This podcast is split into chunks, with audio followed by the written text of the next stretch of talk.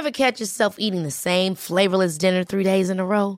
Dreaming of something better? Well, HelloFresh is your guilt-free dream come true, baby. It's me, Kiki Palmer. Let's wake up those taste buds with hot, juicy pecan-crusted chicken or garlic butter shrimp scampi. Mm. Hello Fresh. Stop dreaming of all the delicious possibilities and dig in at HelloFresh.com. Let's get this dinner party started.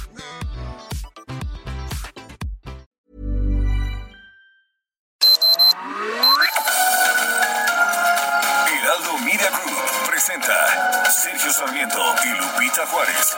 Información veraz y oportuna con un toque personal y humano.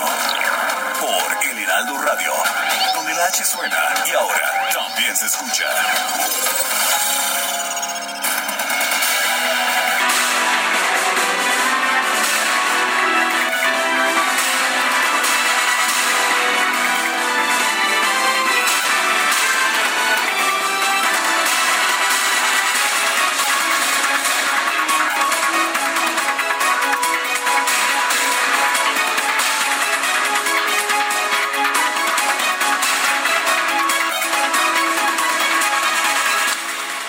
Congreso de Oaxaca aprobó este miércoles prohibir la distribución, venta, regalo o suministro de bebidas azucaradas o alimentos envasados de alto contenido calórico a menores de edad.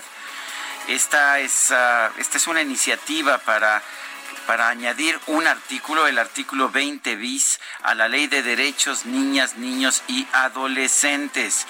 El Congreso de Oaxaca debe enviar todavía esta iniciativa al Ejecutivo para que la promulgue. El Congreso de Oaxaca prohíbe así la venta de estos ah, la venta de estos productos a los niños o a los adolescentes. Los padres de familia podrían comprarlos y suministrarlos a los niños, pero tendrían que ser los padres de familia. Se presenta esta por los argumentos que se presentaron en la iniciativa, esta iniciativa como algo que está relacionado con la emergencia sanitaria por COVID-19.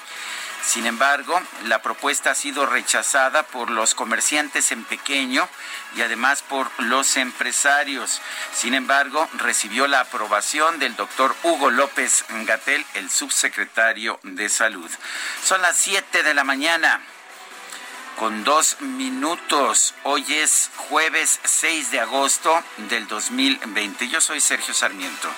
Quiero darle a usted la más cordial bienvenida a El Heraldo Radio. Lo invito permanecer con nosotros también, también porque Puede permanecer con nosotros porque aquí encontrará toda la información que necesita para empezar este día, pero también podrá pasar un rato agradable, ya que siempre hacemos un esfuerzo por darle a usted el lado amable de la noticia, siempre y cuando, por supuesto, la noticia lo permita. Guadalupe Juárez, ¿cómo estás? Muy buenos días. Hola, ¿qué tal? Sergio Sarmiento, buenos días, amigos. Qué gusto saludarlos esta mañana. Bienvenidos a la información. Oye, pues sí vimos a Gatel aplaudiendo, ¿no? Esta decisión. Ya ves que él desde hace unos días ha estado en campaña en contra de los refrescos pues y para de que, la para que no se preste atención a Eh, los que- muertos por claro, COVID. pero por supuesto hay que llamar la atención a otras cosas. Como ustedes saben, pues ya casi alcanzamos los 50 mil muertos. Oye, ¿qué crees? Fíjate que ayer platicaba Sergio con una persona, una persona pues de un nivel eh, educativo alto, con posgrados, y me dice, ¿sabes una cosa? Yo no creo en el COVID. Yo creo que el COVID no existe. Bueno, bueno, bueno. Y ahí es cuando uno se da de topes y dice, ¿qué pasa? Eh, 50 mil muertos no son suficiente evidencia de que tienes que cuidarte, protegerte y pensar que, pues efectivamente esta pandemia ha cobrado miles de vidas en el mundo entero. De verdad, de verdad, hay veces que uno no entiende estas declaraciones. Pero bueno, ayer la Secretaría de Educación Pública dio a conocer el calendario escolar oficial para el ciclo escolar 2020-2021, el cual se llevará a cabo vía remota hasta que el semáforo epidemiológico tenga el color verde y consta de 190 días efectivos de estudio. Durante la conferencia de prensa en Palacio Nacional, Esteban Moctezuma, el titular de la SEP, reiteró que el inicio de clases es el lunes 24 de agosto y que concluye el día 9 de julio del 2021. Previo al inicio de las clases del 6 de agosto al 11 de septiembre, se va a llevar a cabo un proceso, escuche usted, esto es importante, de inscripciones para alumnos en escuelas públicas. Las inscripciones del 6 de agosto al 21 de agosto es el proceso de inscripciones ordinario, el cual se extenderá en este ciclo escolar hasta el 11 de septiembre. Se explicó que se quiso ampliar el periodo para que haya mayores posibilidades de inscripción. Así que bueno, pues ahí está el calendario y las vacaciones. Las vacaciones corresponden al receso de invierno, así como al de Semana Santa y Pascua, además de el verano, para que todos tomen nota. La inversión fija bruta en nuestro país cayó 38.4% en términos reales en mayo de este 2020 en comparación con mayo del 2019. La caída es de 4.5% frente al mes de abril. Son cifras desastrosas. La caída de la inversión no es nada más de los tiempos de la pandemia. Empezó desde mediados de 2018. Eso es lo que está señalando el INEGI en información que da a conocer el día de hoy. También el INEGI dio a conocer el indicador mensual del consumo privado en el mercado interior.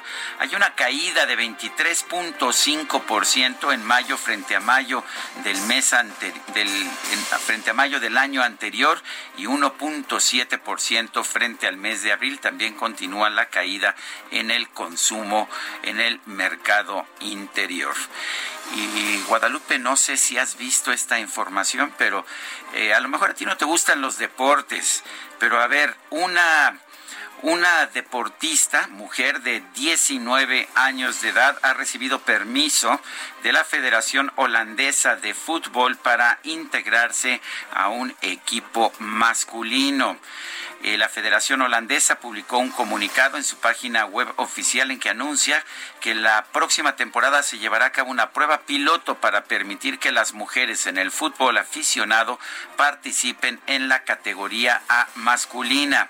Y bueno, pues la primera integrante de un equipo masculino es Ellen Fokema, quien se formó en las filas del equipo VV Foaurut y que integraba el equipo de fútbol mixto del club.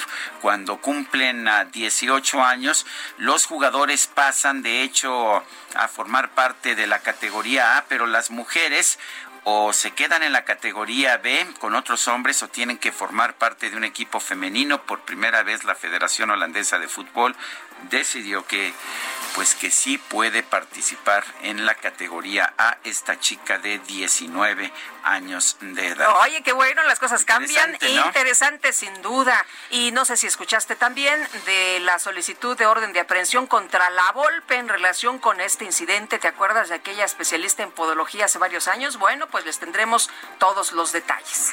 Son las 7 de la mañana con 8 minutos.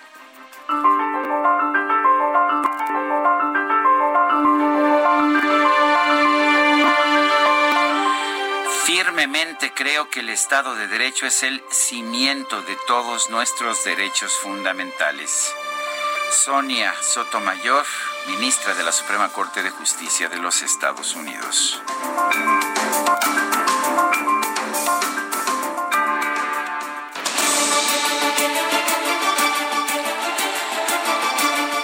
Bueno, y las preguntas, Guadalupe, ya sabes que nos gusta preguntar. Ayer ah, hacíamos la siguiente pregunta. ¿La CENTE se niega a aceptar las clases por televisión? Tiene razón, dice que sí, 30.9% de los que respondieron está equivocada. 49.6%, no sabemos 19.4%, recibimos 11.139 votos.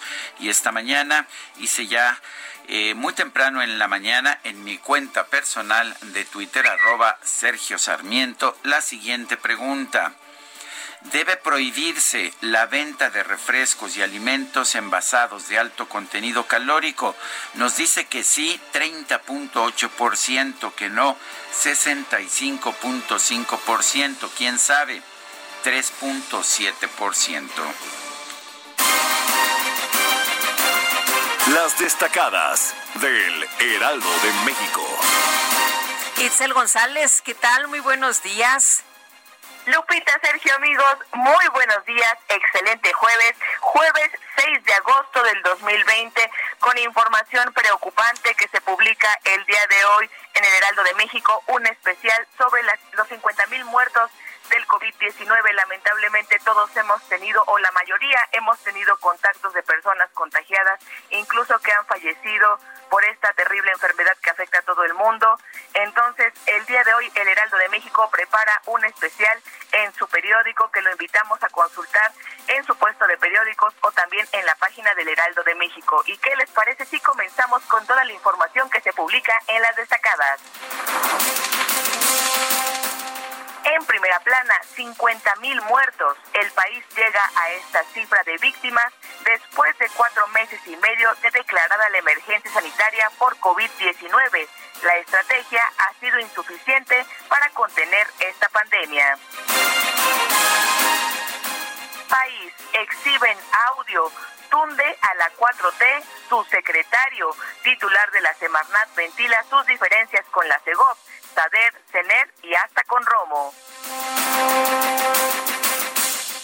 Ciudad de México, comercio, meten en cintura a tianguistas.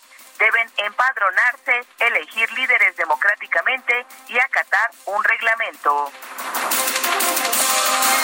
Estados, Oaxaca, prohíben venta directa de chatarra, restringen a menores acceso a bebidas azucaradas y de alto contenido calórico hacia los padres responsables de su consumo. Orbe le ponen precio a la vacuna. La farmacéutica Moderna anunció ayer que espera ofrecer su vacuna contra la COVID-19 a un costo de entre 32 y 37 dólares por dosis, precio de pandemia. Meta Béisbol traducen su éxito Roberto Ramos brilla en Corea del Sur y su intérprete revela cómo es la adaptación. Y finalmente, en mercados, créditos sin pagar se disparan. Es el mayor nivel en 59 meses. La Asociación de Bancos de México reconoce aumento, pero están cubiertos con reservas. Lupita, Sergio, amigos, hasta aquí las destacadas del Heraldo. Feliz jueves. Muchas gracias, Itzel. Muy buenos días. Son las 7 con 12 minutos. Vamos a un resumen de la información más importante. En su reporte diario sobre la epidemia de coronavirus, la Secretaría de Salud Federal indicó que en México ya hay 456.100 casos de coronavirus y 49.698 muertes. Según las estimaciones, este jueves nuestro país va a superar las 50.000 muertes por COVID-19 y pues todavía hay gente que dice que no existe, ¿verdad? Así es, que no cree en el coronavirus.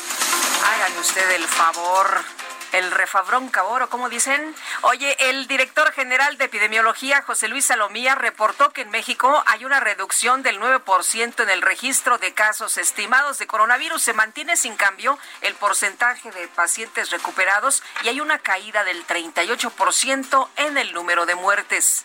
La curva de casos recuperados, que son 304.708 personas que se han recuperado ya de la enfermedad, pues bueno, en la última semana está empezando a, hacer eh, esa meseta, que precisamente es el espejo de lo que estamos viendo en semana previa en la curva de casos estimados. Continuamos con un descenso también en la tendencia de las defunciones de al menos ya tres semanas, siendo este descenso en las últimas dos, de la 29 a la 30, de menos 38%. José Luis Salomía también informó que en México hay siete estados en fase ascendente de la epidemia de coronavirus. Baja California Sur, Colima, Guanajuato, Hidalgo, Nayarit, Yucatán y Zacatecas. Esto es importante que la población lógicamente lo sepa, se identifique sobre, toda, sobre todo las personas que en este momento residen en estas siete entidades federativas, es importante que sepan que en su entidad la epidemia todavía está en fase ascendente. No ha llegado todavía a un acme al menos visible, no está todavía empezando a disminuir, no, está en una fase ascendente, por eso es importante. Bueno, la OPS había señalado que el pico será en agosto de esta pandemia aquí en México. El gobernador de Puebla, Miguel Barbosa, anunció que este viernes va a poner en marcha la reapertura parcial de actividades económicas en su entidad, por lo que ayer se reunieron funcionarios federales y estatales para definir las reglas de este proceso. En redes sociales, el Fideicomiso para la Promoción Turística de Acapulco relanzó una campaña publicitaria del puerto llamada Mom, I'm in Acapulco. Mami, estoy en Acapulco, con la que invita a los jóvenes a visitar este destino, pero no menciona la emergencia sanitaria del coronavirus. La campaña generó muchas críticas y finalmente fue retirada. Bueno, por cierto que el gobernador de Guerrero, Héctor Astudillo, calificó de imprudente, insensible y equivocada la estrategia de promoción de Acapulco, por lo que pidió que si no ayudan, pues no perjudiquen. Reiteró que el Estado espera de vuelta a los visitantes una vez que pase la emergencia sanitaria. La Fiscalía General de Guerrero informó que puso en marcha una investigación para detener a los responsables de la venta y aplicación de una vacuna falsa contra el coronavirus. Qué manera de engañar a la gente. Y en un comunicado, el IMSS anunció que firmó un acuerdo con la Organización Panamericana de la Salud para adherirse al Fondo Estratégico de Medicamentos del Organismo, lo que le permitirá adquirir fármacos a precios más convenientes. El secretario de Educación Pública Esteban Moctezuma presentó el nuevo calendario de actividades del ciclo escolar 2020-2021, el cual establece que el periodo de inscripciones será del 6 de agosto, sí, desde hoy hasta el 11 de septiembre y se contará con 190 días efectivos de estudios. El funcionario aseguró que ha tenido contacto con dos corrientes de la Coordinadora Nacional de Trabajadores de la Educación que están dispuestas a entablar un diálogo con el gobierno federal para llegar a acuerdos sobre el regreso a clases. En su calidad de presidente pro tempore, México encabezó anoche la tercera reunión de la Comisión del Tratado Integral y Progresista de Asociación Transpacífico, el TPP-11, para discutir estrategias de recuperación económica ante la pandemia.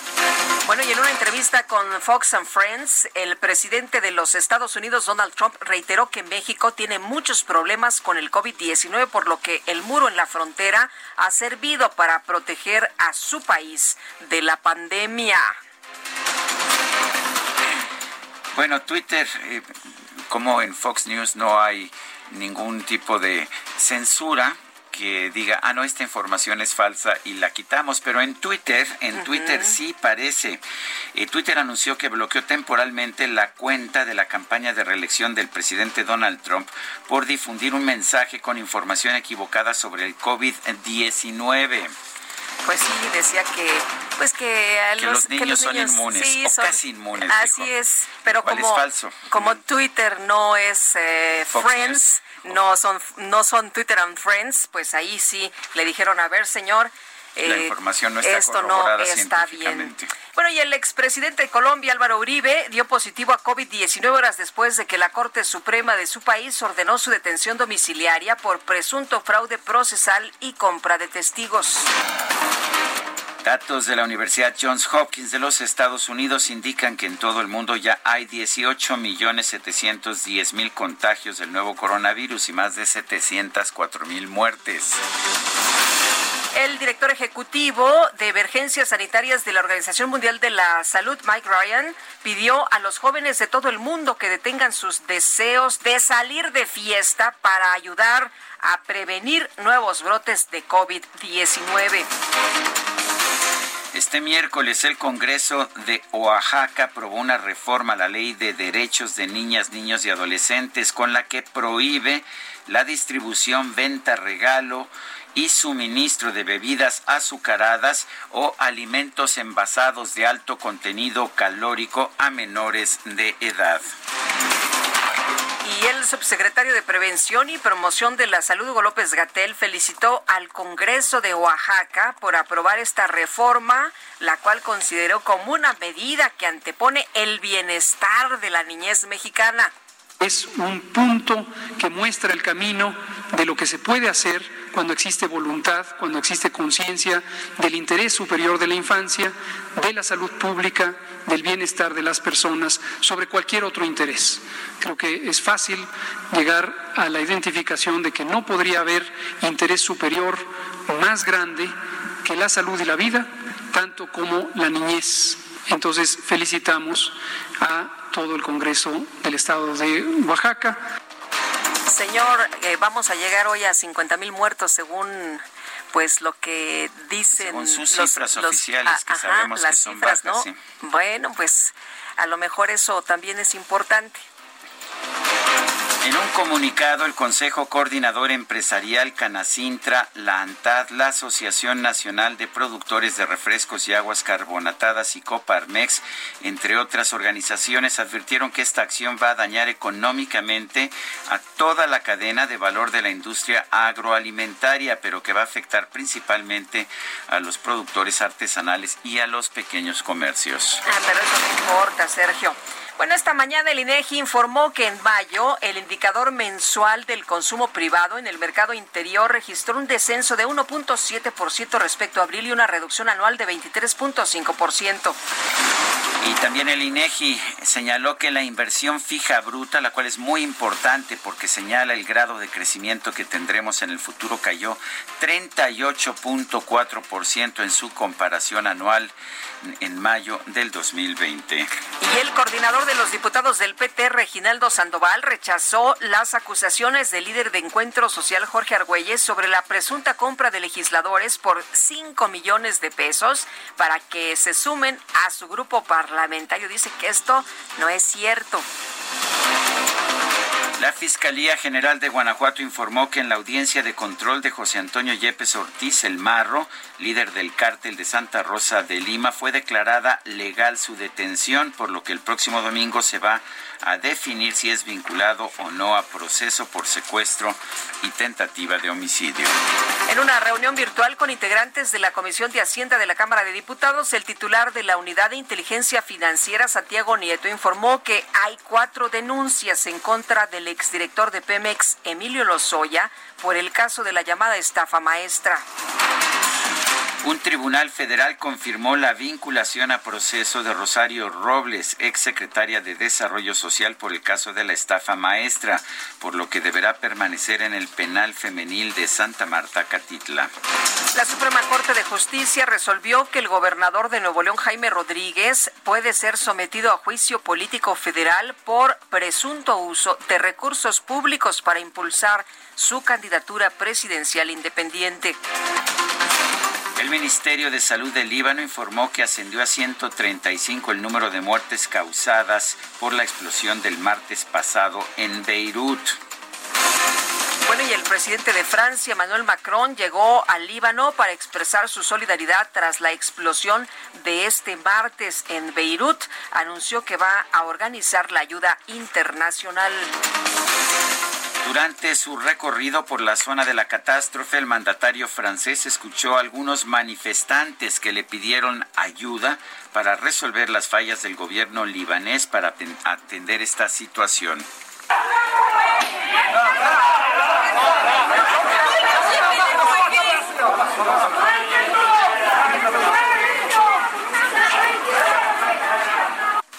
Bueno, y en información de los deportes, este jueves regresa la Champions League con los encuentros de Manchester City contra Real Madrid y la Juventus contra Olympique de Lyon, correspondiente a los octavos de final. Yo no olvido al año viejo, no te dejado muy buenas. Yo no olvido al año viejo, me ha dejado muy buenas. El cantante mexicano Tony Camargo, intérprete de la famosa canción El Año Viejo, falleció este miércoles a los 94 años de edad en Mérida, Yucatán, después de una cirugía en el pie que se le complicó por la diabetes.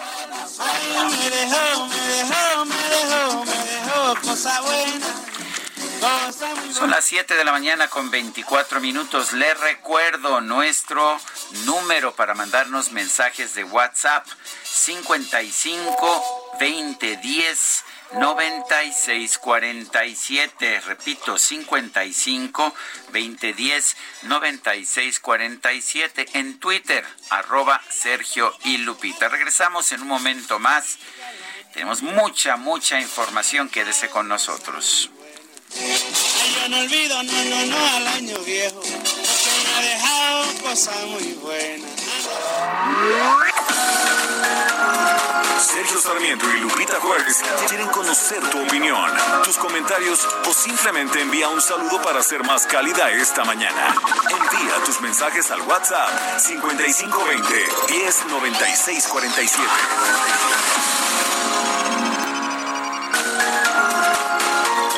Continuamos con Sergio Sarmiento y Lupita Juárez por El Heraldo Radio.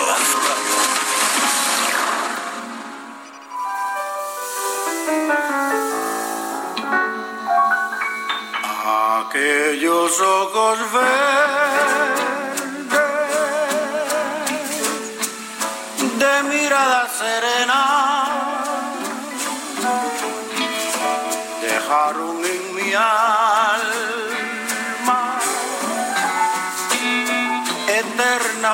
amar, anhelo de caricia de besos y ternura de todas las dulzuras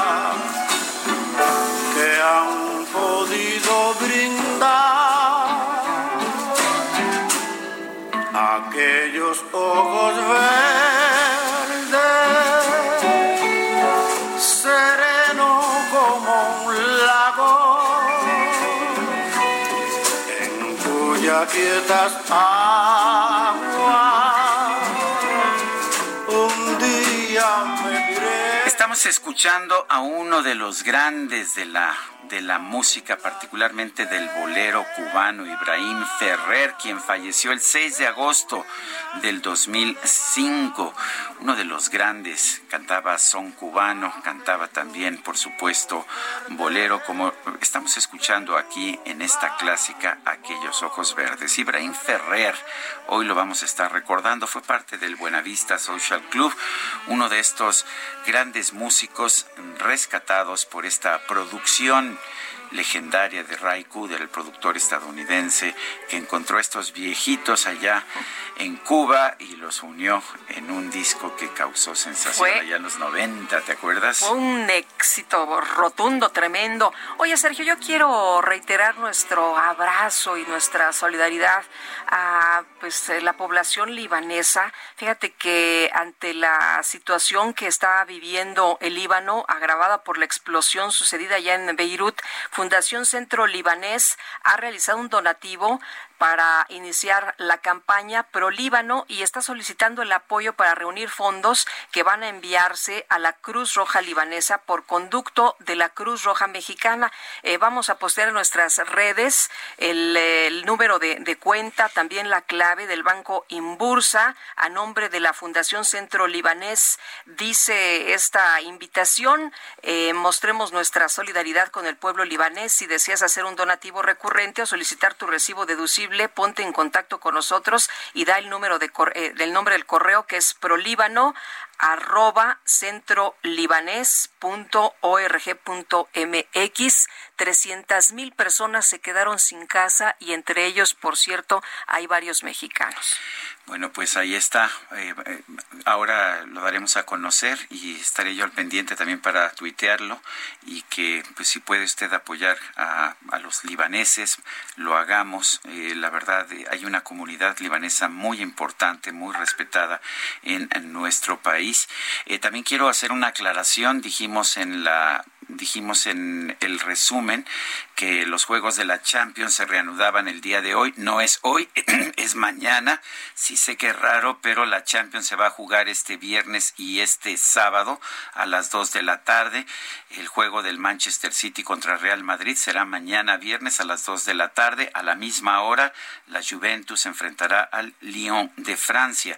El sábado, el sábado 8 de agosto, el Barcelona contra el Napoli y el Bayern el Bayern München contra el Chelsea de Inglaterra, de manera que los juegos serán el viernes y el sábado, como ya nos lo había adelantado Julio Romero en su sección deportiva. Tenemos mensajes de nuestro público. Dice una persona desde Querétaro, Rodolfo Contreras, buen día, gracias por estar diariamente al aire. Mi solidaridad con el secretario Víctor Manuel Toledo de Semarnat a prueba de tolerancia, que dice tener la cabeza de la 4T, es lo que nos comparte en esta, pues en, este mensaje.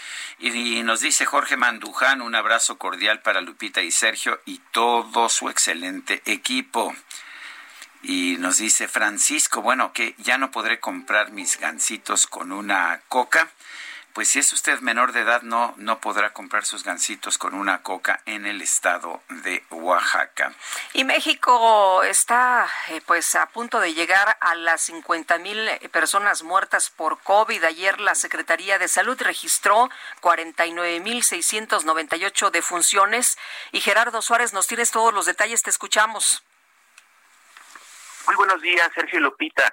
México acumuló casi 50 mil muertes confirmadas por COVID-19. A poco más de cinco meses de la epidemia, nuestro país registró un total de 49 mil 698 personas fallecidas con un diagnóstico positivo al nuevo coronavirus, informó la Secretaría de Salud. Además, anoche se alcanzaron 456 mil casos confirmados del nuevo coronavirus. México es el tercer país del mundo con más decesos acumulados a raíz de la pandemia, solo por debajo de Estados Unidos y Brasil. Pero si se analiza la tasa de mortalidad por cada 100.000 habitantes, nuestra nación está en el lugar 13.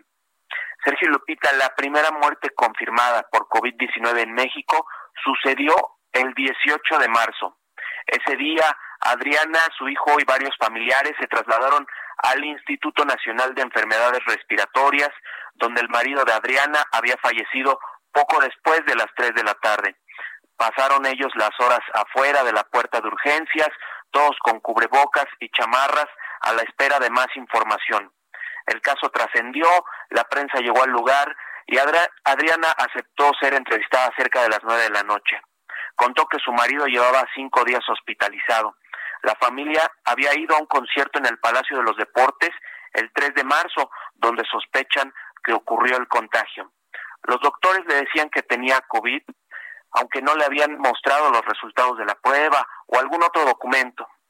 Escuchemos lo que contó en esa ocasión, el 18 de marzo, la señora Diana. Cuando él ya estaba eh, confirmado de COVID-19. Ellos me decían que sí, pero a mí nunca me enseñaron nada. Ni papeles, ni de, ¿qué le diré?, de laboratorios, de nada. A mí nunca me enseñaron nada. Pero ellos afirmaban que él ya lo tenía. A mí primero me lo manejaron como una neumonía, por influenza. Al día siguiente, este hecho caló hondo en México. Solo así fue posible que más personas y empresas tomaran en serio la epidemia y acataran el confinamiento y en menos de 24 horas, ese 19 de marzo, se acabaron los cubrebocas y el gel antibacterial en los establecimientos y en las tiendas por Internet. El primer deceso ocurrió, como les decía, el 18 de marzo y a más de cuatro meses de distancia, la epidemia de COVID ha cobrado casi 50 mil vidas en México. Este es mi reporte. Muchas gracias, Gerardo. Muy buenos días. Buen día. Hasta luego, pues así como se ha vivido, cómo llegó, cómo conocimos del el COVID y que efectivamente pues había ya fallecido una persona en nuestro país y de los contagios y casi 50 mil muertos después. Hay personas que no creen que exista el coronavirus, creen que esto es una invención. Todos los tianguis de la Ciudad de México deberán inscribirse en un padrón oficial respetar medidas de higiene y civilidad para poder operar en la capital. Manuel Durán nos tiene la información. Adelante, Manuel. Hola, muy buenos días, Sergio Lupita. En efecto, ayer se dio a conocer, bueno, se publicó en la Gaceta Oficial los nuevos lineamientos para la operación de los tianguis. Esto en el contexto precisamente de la pandemia. Deben cumplir con estrictas medidas eh, sanitarias, también de orden e incluso de civilidad, porque los lineamientos establecen que los tianguistas deben, deben comportarse de ciertas formas, no participar en riñas, no mostrar comportamientos misóginos y tampoco proferir insultos. Y como bien dice Sergio, eh, deberán celebrar este eh, em, elecciones para elegir a sus líderes y también deberán inscribirse en un padrón donde tendrán que entregar una identificación oficial, un comprobante de domicilio, acta de nacimiento, fotografías, la designación de un beneficiario de su local eh, y el nombre de al menos cuatro empleados que tengan este, a su disposición. También se les establecen horarios, de, colocación eh, en, los distintos puntos de venta.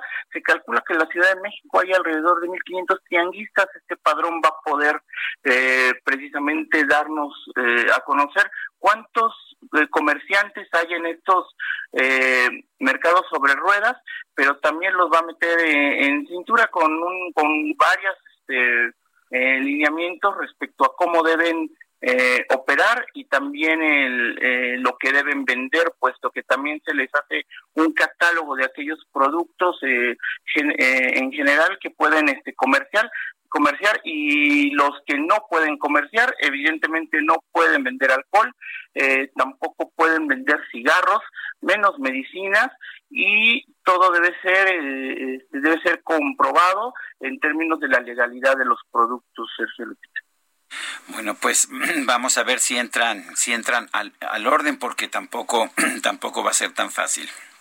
No, creo que no, porque además hay tianguis que muy grandes, por, por ejemplo el de la San Felipe Jesús, que prácticamente no podríamos saber este, cuántos este, locatarios, cuántos vendedores hay, o el mercado del salado que se ha que se ha caracterizado por ser enorme y también que no ha podido ordenarse, incluso este, tras el sismo en la zona donde se encuentra y menos ahora en la pandemia. Manuel Durán, muchas gracias por la enfermedad. Hasta luego. Hasta luego. Y debido a la pandemia se pronostica un mal escenario para el sistema educativo privado con una pérdida prácticamente del 40% en la matrícula. La Federación de Instituciones Mexicanas Particulares de Educación buscará pues eh, hacer algo para que los alumnos puedan continuar con pagos a plazos, eh, bajo interés, eh, bajo algunas becas. Y vamos a platicar precisamente de este nuevo modelo. Todo mundo ha tenido que hacer pues ha tenido que utilizar la creatividad, en fin. Y Rodrigo Guerra, secretario general de la Federación de Instituciones Mexicanas Particulares de Educación Superior, gracias por platicar con nosotros esta mañana. Buenos días. Muy buenos días, gusto saludarlos. Gracias, eh, Rodrigo. Cuéntenos, ¿qué tan seria es la caída en la matrícula de las instituciones particulares? Bueno, hablando de la educación superior, eh, que es eh, nuestro campo de acción, es seria, no al nivel de lo que se ha venido publicitando del 40%. Eh, la experiencia que tenemos es que el, sector es tiene poco es un poco atípico respecto al comportamiento económico. Si uno agarra las crisis del 95, del 2009, del 2000, etcétera, etcétera, eh, el sector ha crecido cuando la economía ha decrecido. Eh, hay razones para ello. Para ello, este, entonces indudablemente vamos a tener un impacto. Nosotros lo estimamos más o menos en un 15-20%, especialmente en los nuevos ingresos, en los alumnos que vienen de los preparatorios a ingreso de profesional en las uh, universidades particulares. Eh, las universidades, por supuesto, pues están haciendo una serie de acciones, porque creo que lo, lo muy importante es hacerlo hasta lo imposible para que padres de familia y, e instituciones conserven a los chicos en los salones de clase. un joven a esa edad sin una actividad eh, eh, académica, pues se vuelve un problema social que hay que atender con mucho cuidado. Eh, Rodrigo, ¿cómo van a ser, eh, decía usted, bueno, pues es una de las eh, cosas que tenemos que realizar, pero ¿qué van a ofrecer? ¿Qué es lo que se está pensando que pudiera ayudar en este momento de crisis a los, pues a los alumnos?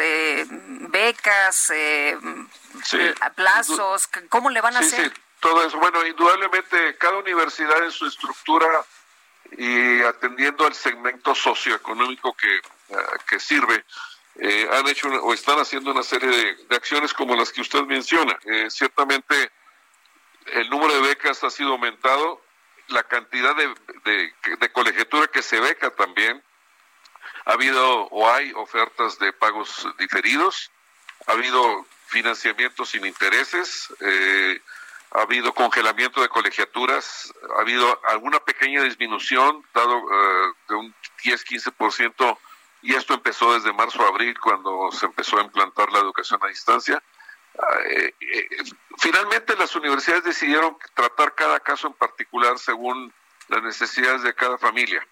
Y es una combinación de muchas cosas. Por ejemplo, junto con la Secretaría de Educación Pública, 20 universidades privadas tienen, de nuestra federación, tienen un programa que se llama Cero Rechazos, que por un año les eh, jóvenes los les dan una, una una educación por 1.500 pesos al mes. Eh, hay 12.500 eh, lugares que el programa estaba diseñado, está diseñado para los jóvenes que no alcanzan matrícula en las universidades públicas.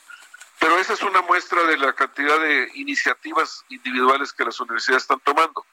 Ahora, algo que hay que decir con mucha claridad es que los papás hacen grandes esfuerzos. En las, sus prioridades de administración de gastos o de recursos escasos como estos son, la educación sí va en, primer lugar. Por eso, a pesar de la economía eh, deteriorada que hemos tenido en otras ocasiones y que tenemos ahorita, pensamos que pues va a haber un impacto, pero no de la dimensión que se ha venido hablando. Eh, ciertamente esta es una crisis diferente, porque tiene el componente del COVID y la, las uh, acciones sanitarias que son requeridas. Y bueno, este dentro de unos 30 o 45 días vamos a ver la realidad, que por cierto va a ser diferenciada, porque las universidades particulares tienen, no sé, eh, 2.000, 1.800 planteles en 400 ciudades y va a ir a ritmo de diferenciación de los impactos económicos que esta crisis tenga según la entidad o la región del país. Lo, que estamos viendo en cifras de consumo y en cifras económicas, que es que el impacto es principalmente para la clase media baja. ¿Afectaría esto a las universidades más baratas?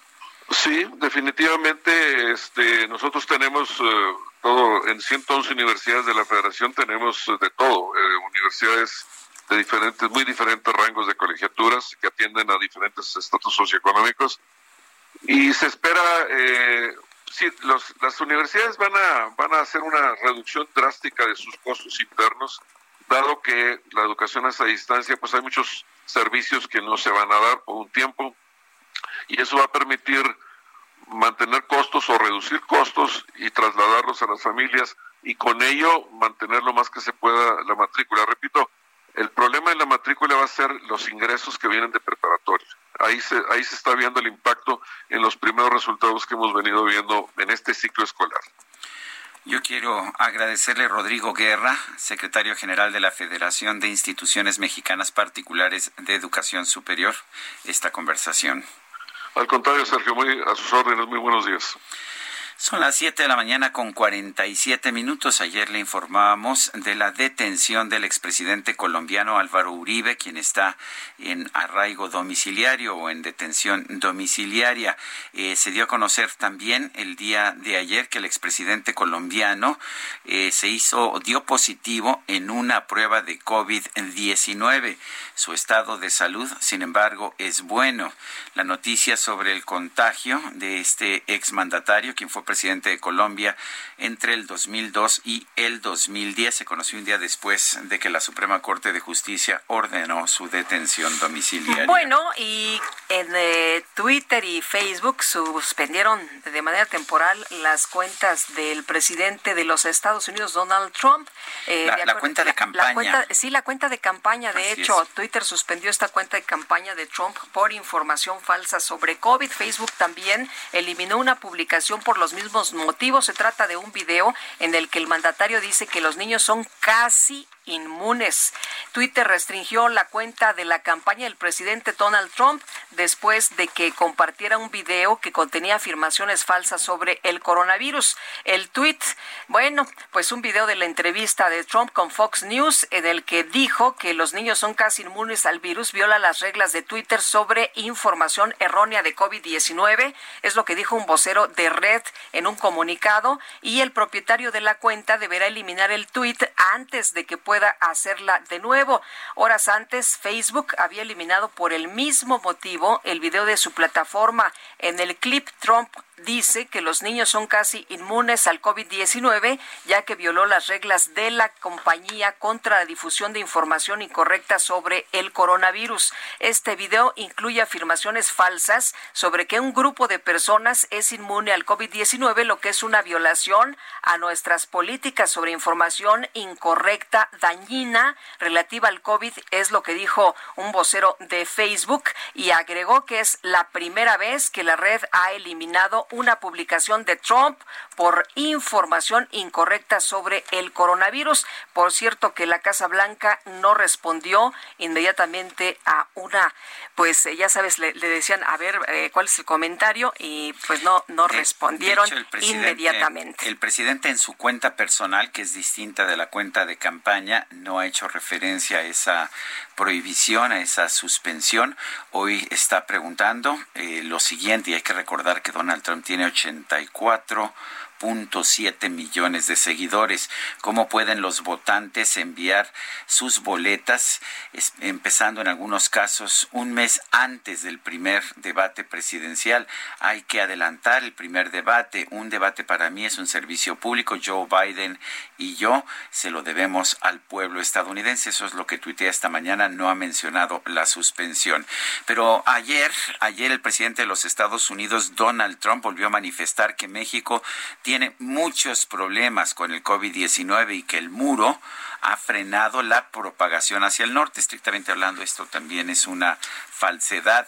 El mandatario hizo estas declaraciones durante una entrevista en uno de sus programas favoritos, Fox and Friends, cuando le preguntaban sobre las elecciones de noviembre y su rival demócrata Joe Biden. Tenemos 400, 444 kilómetros de muro hasta ahora. Gracias a Dios que los tenemos porque México está sumamente infectado, dijo Trump, asegurando que Joe Biden no quería ni muro ni fronteras. México está teniendo tremendos problemas con el COVID. Tendremos el muro completado, casi completado para el final del año. Repitió la promesa de que construiría más de 800 kilómetros de valla fronteriza y dijo que su muro era poderoso y muy, muy hermoso. Donde sea que lo pongamos, nadie va a pasar, nadie va a pasar.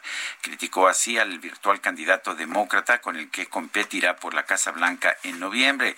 Dijo que era un moderado y cargó contra él por desplegar un mensaje junto con Bernie Sanders quien se autodenomina socialdemócrata. Bueno, con el muro nadie va a pasar ni el coronavirus, así que pueden estar tranquilos los estadounidenses. Y hombre, pues siempre tendrá a México Donald Trump y más en época de campaña, ¿no? ah, pues claro, imagínate, te acordarás la campaña pasada que siempre nos agarró de piñata y siempre en sus eh, eventos, cuando ya estaba la gente muy aburrida, cansada de lo que decía, de estos discursos que a veces eh, los avienta bastante largos, pues se acordaba del muro y entonces ya toda la gente empezaba a aplaudir, a gritar y todo el mundo como que medio se despertaba. Así de nuevo, ahí está México para lo que pues se le ofrezca. Cuando le empiezan a preguntar cosas que él no quiere contestar, luego luego dice, "Ah, México, el muro, sí, están infectados, aguas."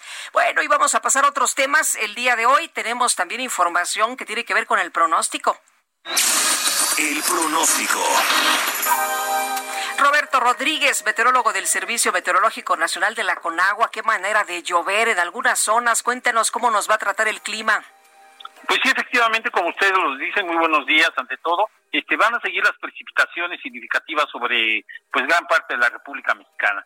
Para hoy tenemos el paso de la onda tropical número 25 que recorre la península de Yucatán y el sureste del país, generando lluvias puntuales intensas en Campeche, Oaxaca y Chiapas muy fuertes en el sur de Veracruz, Tabasco y Yucatán, así como lluvias fuertes en Quintana Roo, precipitaciones acompañadas de descargas eléctricas y rachas de viento.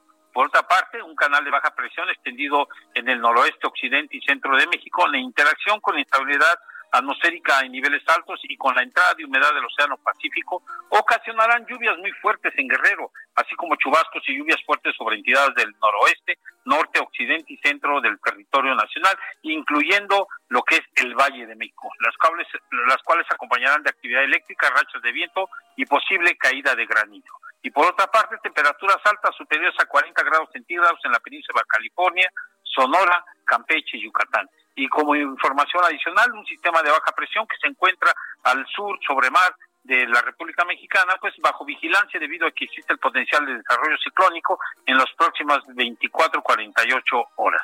Serán las condiciones, bastantes precipitaciones, incluyendo lo que es aquí la ciudad. Que tengan estupendo día y muchísimas gracias. Gracias, Roberto. Hasta luego. Hasta luego. En los mercados ayer el dólar 22.73 en ventanillas bancarias, la bolsa subió 1.1%, el Dow Jones 1.3%. Son las 7.54. Regresamos.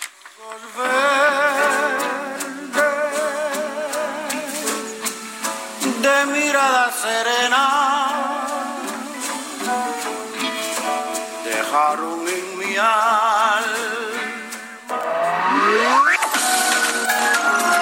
Sergio Sarmiento y Lupita Juárez quieren conocer tu opinión, tus comentarios o simplemente envía un saludo para ser más cálida esta mañana. Envía tus mensajes al WhatsApp 5520 109647.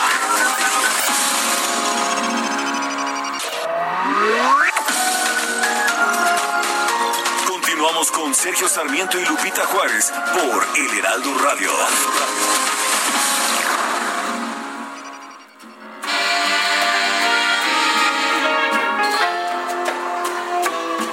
¿Cómo fue? No sé decirte cómo fue. Ni explicarme qué pasó. Pero de ti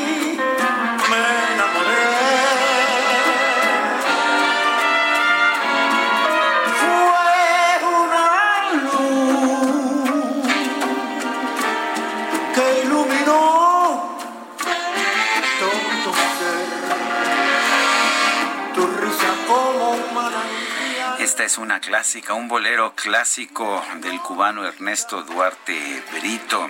¿Cómo fue? La interpretación maravillosa de Ibrahim Ferrer con el Buenavista Social Club.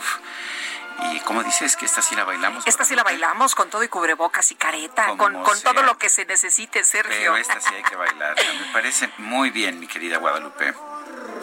La impaciencia Y seguimos con los mensajes de nuestros amigos. Urgente, dice Lourdes Beñé, solicitamos su ayuda para conseguir plasma de paciente recuperado de COVID para Sonia Oliva Mendoza Valera, entubada en el Hospital Regional de Tuxtepec, Oaxaca. La cama es la número 61, área COVID. Gracias. Pues sí, la gente está desesperada y bueno, pues está ahí solicitando plasma de paciente recuperado de COVID. Eh, otra persona nos dice, respecto a la pregunta de ayer, me queda una duda. ¿Por qué la CENTE dijo que apuesta a las fotocopias, pero en la tarde Esteban Moctezuma, titular de la CEP, dijo que la CENTE está en la mejor disposición, pues dos líderes habrían hablado con él.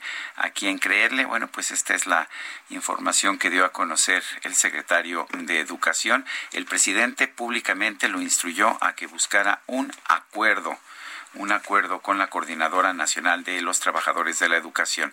Pero vamos a preguntarle de este y otros temas a Pedro Hernández, secretario general de la sección 9 de la Coordinadora Nacional de los Trabajadores de la Educación de la CENTE. Eh, Pedro Hernández, buenos días, gracias por tomar esta llamada. Buenos días. Eh, la CENTE ha rechazado estas clases por televisión que dio a conocer el gobierno de la República y el secretario de Educación Pública. Eh, ¿Cuáles son las razones por, por las que ustedes se oponen? Eh, bueno, habíamos señalado que hay dificultades muy serias para que inclusive a través de la televisión llegue a todos los niños y jóvenes de este país, como reconoce también la propia Secretaría de Educación Pública, eh, un 10% de territorio no es cubierto por estas señales, pero además porque está significando pues solamente una forma muy eh, limitada de llegar con información a niños y jóvenes, está quedando ausente el papel del maestro, que es pues eh, generar el conocimiento, el aprendizaje, lograr que los niños y jóvenes eh, reflexionen sobre las cosas que importantes que hay que aprender. Solo hay una emisión, en este caso la televisión, y un receptor, niños eh, y jóvenes, y los maestros quedamos fuera. La otra parte es que un gran acuerdo debió haberse hecho primero con los maestros, retomar las propuestas educativas y pedagógicas que hemos generado en el término del ciclo escolar pasado. Eh, muchísimos maestros buscaron las formas de mantener la comunicación y el aprendizaje con sus alumnos y no se limitó eh, solamente al programa Aprende en Casa a través de televisión, sino que se buscaron múltiples opciones. Eh, en general es lo que estamos planteando, que habrá que eh, retomar las propuestas de los maestros. Esperamos que en los próximos días se dé un diálogo y podamos acordar con la Secretaría de Educación Pública pues la mejor forma de, eh, aún en esta situación de pandemia, de dificultad para las clases presenciales, poder dar un seguimiento este con nuestros niños y nuestros jóvenes. Eh, Pedro, van a crear su propio contenido. Eh, están eh, hablando de, pues, los contenidos que se van a dar a conocer a través de la televisión y muchos están criticando que es imposible crear contenidos de manera tan rápida. ¿Ustedes cómo le van a hacer? Bueno, nosotros tenemos experiencia del trabajo cotidiano con los niños y jóvenes. Más que cubrir un programa en estos momentos, lo que se requiere, pues, es la cercanía, el poder estar eh, con nuestros niños, con sus familias. Hay situaciones muy complejas. Eh, nuestros niños han perdido familiares, eh, padres, madres, este, abuelos, eh, familiares cercanos. Eso significa que habrá que trabajar mucho la parte emocional con nuestros niños.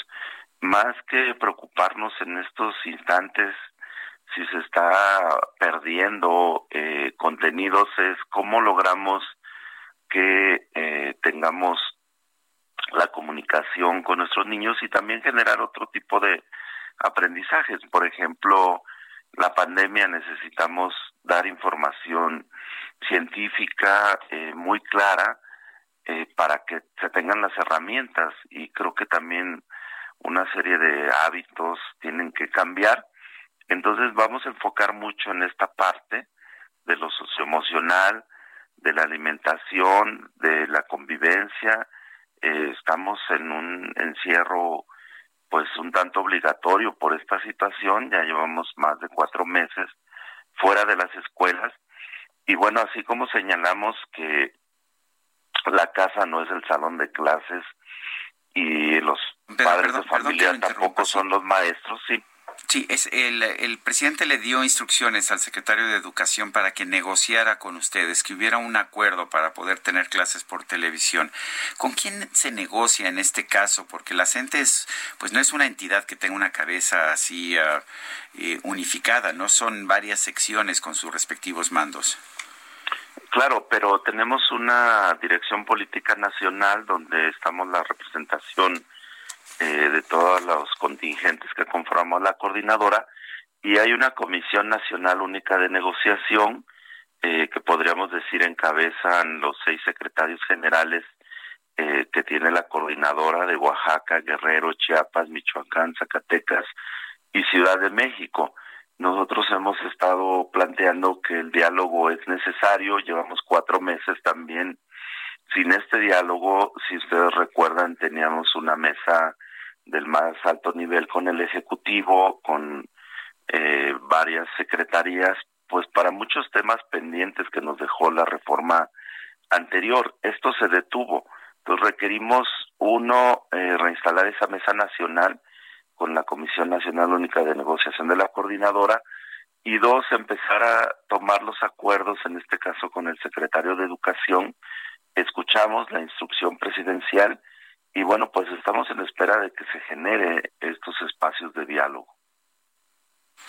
Bueno, pues eh, Pedro Hernández, secretario general de la sección 9 de la Coordinadora Nacional de los Trabajadores de la Educación, gracias por esta entrevista. Eh, gracias a ustedes y pues los maestros estamos en la disposición de trabajar con nuestros niños, nuestros jóvenes y bueno, pues esperamos que en los próximos días se dé este diálogo gracias. Buen día. Gracias, gracias. Hasta luego, profesor. Muy buenos días. Bueno, y la cubre portada del Heraldo esta mañana, impactante sin duda. Se puede ver en un fondo azul un mapa de la República Mexicana que está pues prácticamente roto por la mitad con estas cifras que son contundentes, 50 mil muertos. El país llega a esta cifra de víctimas después de cuatro meses y medio de declarada la emergencia sanitaria por COVID-19. La estrategia ha sido insuficiente para contener esta pandemia y bueno, este mapa de la República Mexicana está rodeado del el virus de este COVID-19. Y Sergio, hace unos minutos nuestro compañero Gerardo Suárez nos daba a conocer precisamente las cifras. Él cubre la conferencia de prensa vespertina. Gerardo Suárez es colaborador del Heraldo Media Group y él se enfermó durante las conferencias de Gatel. Recibió una llamada del doctor Jan, quien le explicó que hubo un caso positivo de COVID-19 en las conferencias vespertinas desde Palacio Nacional. Hasta ese día no había tenido síntomas, excepto una leve molestia en la garganta que él pensaba que era por roncar. Al día siguiente, la Secretaría de Salud hizo público el caso de su colaborador, el primero que se conocía abiertamente en esas conferencias. Varios reporteros dejaron de asistir por ser contactos o por precaución. El doctor Jan le volvió a llamar para que fuera a hacerse la prueba diagnóstica a un centro de salud de Iztapalapa. Tres días después le informaron a nuestro compañero el resultado positivo y ahí empezó la montaña rusa de emociones. Le comenté a a Elena. Vivimos juntos y aunque no le hicieron la prueba, el médico asumió que ambos estábamos infectados. Elena y yo tuvimos que encerrarnos 14 días más. Eso me frustró porque era mi segundo confinamiento. Cuando murió la primera persona por COVID-19 en el INER, estuve cerca de los deudos y me habían aislado. Elena y yo decidimos sobrellevar el confinamiento hasta que nos dieron de alta el 14 de mayo. Los últimos días estuvimos desesperados, pero al final fue algo muy leve, una suerte que muchos no tuvieron. Nuestro compañero sigue cubriendo las conferencias vespertinas y nos da esta mañana, nos acaba de dar esta mañana pues la información de cuántos muertos van hasta este momento. Son las 8 de la mañana con 11 minutos. El Químico Guerra con Sergio Sarmiento y Lupita Juárez. Químico Guerra, ¿qué nos tienes esta mañana? Adelante. Sergio Lupita, pues otra de las eh, elecciones y consecuencias de esta pandemia que estamos teniendo tiene que ver con la calidad del aire en la gran capital de, México, en la Ciudad de México, en donde hemos tenido días con mala calidad a pesar de la reducción significativa que tuvimos. Ya está aumentando nuevamente el tráfico en la Ciudad de México, pero esto nos demuestra de que no es solamente la emisión de los automóviles la que está causando los altos índices de contaminación, sino todos los otros factores como como talleres mecánicos, como tintorerías, como las fuentes de emisión fijas, ¿verdad? El uso de solventes en la Ciudad de México, cosa que no está siendo, eh, digamos, atacada, no está siendo eh, controlada por el programa de calidad del aire de la Ciudad de México. Así que es una de las eh, lecciones que estamos teniendo. Hay cierta elasticidad, digamos, en la contaminación de que al reducir súbitamente la producción de óxidos de nitrógeno, los NOxes, que son los precursores, digamos, del ozono, hay un disparo en el ozono inicial pero ya pasaron prácticamente cinco meses en donde hemos tenido una reducción significativa eh, en las emisiones eh, móviles, lo que son las emisiones por parte de los automóviles, de los vehículos en general, y no ha mejorado la calidad del aire. Es una de las lecciones importantes, es como un gran laboratorio que tuvimos, pero evidentemente se tienen que eh, vigilar y controlar las fuentes fijas eh, de emisiones en la Ciudad de México que tienen una contribución mucho más importante de lo que pensábamos, Sergio Lupita, precisamente al revisar cómo se está comportando la calidad del aire en estos meses. No únicamente son los automóviles y definitivamente no se están controlando las fuentes fijas, las otras que están eh, colaborando, están contribuyendo a una mala calidad del aire en la Ciudad de México. Es una de las lecciones que podemos sacar de aquí y que el programa eh, pues de restricción al uso vehicular que se hizo generalizado, ¿verdad? Durante todos estos meses, pues no contribuyeron a tener una mejor calidad del aire. Es una de las lecciones importantes que estamos obteniendo, Sergio Lupita. Bueno, pues muchas gracias, Químico Guerra, por la información. Al contrario, muy buenos días. Buenos días. Son las 8, las 8 de la mañana con 13 minutos. Vamos con Augusto Atempa, está en las calles de la Ciudad de México. Adelante, Augusto. Hace unos instantes recorrimos eh, las calles de la ciudad. Hubo un choque entre dos vehículos en la avenida Observatorio, un choque que no deja lesionados y los automóviles ya fueron orillados. A pesar del percance, pues no se presenta tráfico en la zona para aquellos conductores que van hacia Constituyentes. Constituyentes también es una muy buena vialidad que está presentando avance en ambos sentidos bastante fluido, esto desde periférico hasta Paseo de la Reforma, una muy buena alternativa para aquellos que buscan llegar a la zona de Santa Fe o bien que bajan hacia periférico. Sergio Lupita, mi reporte. Muchas gracias, Augusto. Y buen día. Y vámonos con Gerardo Galicia. ¿Dónde andas, Gerardo? Cuéntanos. Zona sur de la capital, Lupita, Sergio, excelente mañana y hemos podido recorrer parte del anillo periférico. De lo más complicado es llegar a la zona de Cuemanco, justo donde tenemos obra, a la altura de la avenida Canal Nacional. En ambos sentidos van a encontrar rezago y luego se libera un poco la circulación. El periférico se convierte en buena opción para poder transitar allá entre Cuemanco y la zona de Tlalpan y el viaducto Tlalpan. Ahora estamos ubicados ya en la avenida Gran Sur y sobre este importante tema tenemos bastante movimiento, Lupita Sergio, porque por la madrugada tuvimos eh, movilización policíaca debido a que el juez 60 de lo civil habría determinado eh, entregar las instalaciones de la cooperativa del Cruz Azul a su actual consejo administrativo. Lo que se realizó sobre la madrugada es que elementos policíacos habrían hecho esta entrega de las oficinas y ahora lo que tenemos es el resguardo por parte de los trabajadores de la cooperativa del Cruz Azul sobre la avenida Boulevard Gran Sur. Si van a utilizar esta vía para poder transitar entre Periférico y Avenida de Limán, únicamente hay que tenerlo en cuenta, manejar con precaución por el cruce constante de personas y elementos policiacos. Y por lo pronto, el reporte. Muy bien. Hasta luego. Gracias, Gerardo.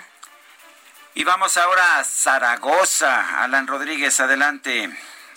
Sergio Lupita, muy buenos días. En estos momentos nos encontramos circulando en la avenida Calzado Ignacio Zaragoza con dirección hacia la zona centro de la Ciudad de México. Y quiero comentarles que esta mañana ya tenemos un gran número de vehículos dirigiéndose hacia este punto, por lo cual encontrará una severa carga vial desde la zona de Guelatao hasta el punto de viaducto en donde comienza a desfogarse la circulación. En el sentido contrario, procedentes desde viaducto hasta el puente de la Concordia encontrará bastante buen avance únicamente con un asentamiento bajando el puente de la Concordia para dirigirse hacia la zona de la autopista de Puebla. Y es que en la zona conocida como La Virgen se registró un percance, un automovilista chocó, por lo cual en estos momentos el vehículo está siendo remolcado y las personas lesionadas atendidas por personal de emergencia de la zona de la Ciudad de México. Es el reporte que tenemos esta mañana. Muy bien, Alan Rodríguez, gracias. Gracias, buen día. Son las 8 con 17. Reporte Metro con Palmira Silva. Hola, Palmira, ¿cómo te va? Buenos días. Hola, Lupita, muy buenos días. Sergio, un saludo a su auditorio. En este momento registramos afluencia moderada y un intervalo de paso entre trenes de 3 a 4 minutos aproximadamente.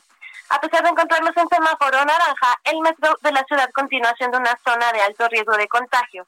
Pedimos a nuestros usuarios seguir extremando medidas de higiene y recordar que el uso de cubrebocas es obligatorio en todos sus viajes.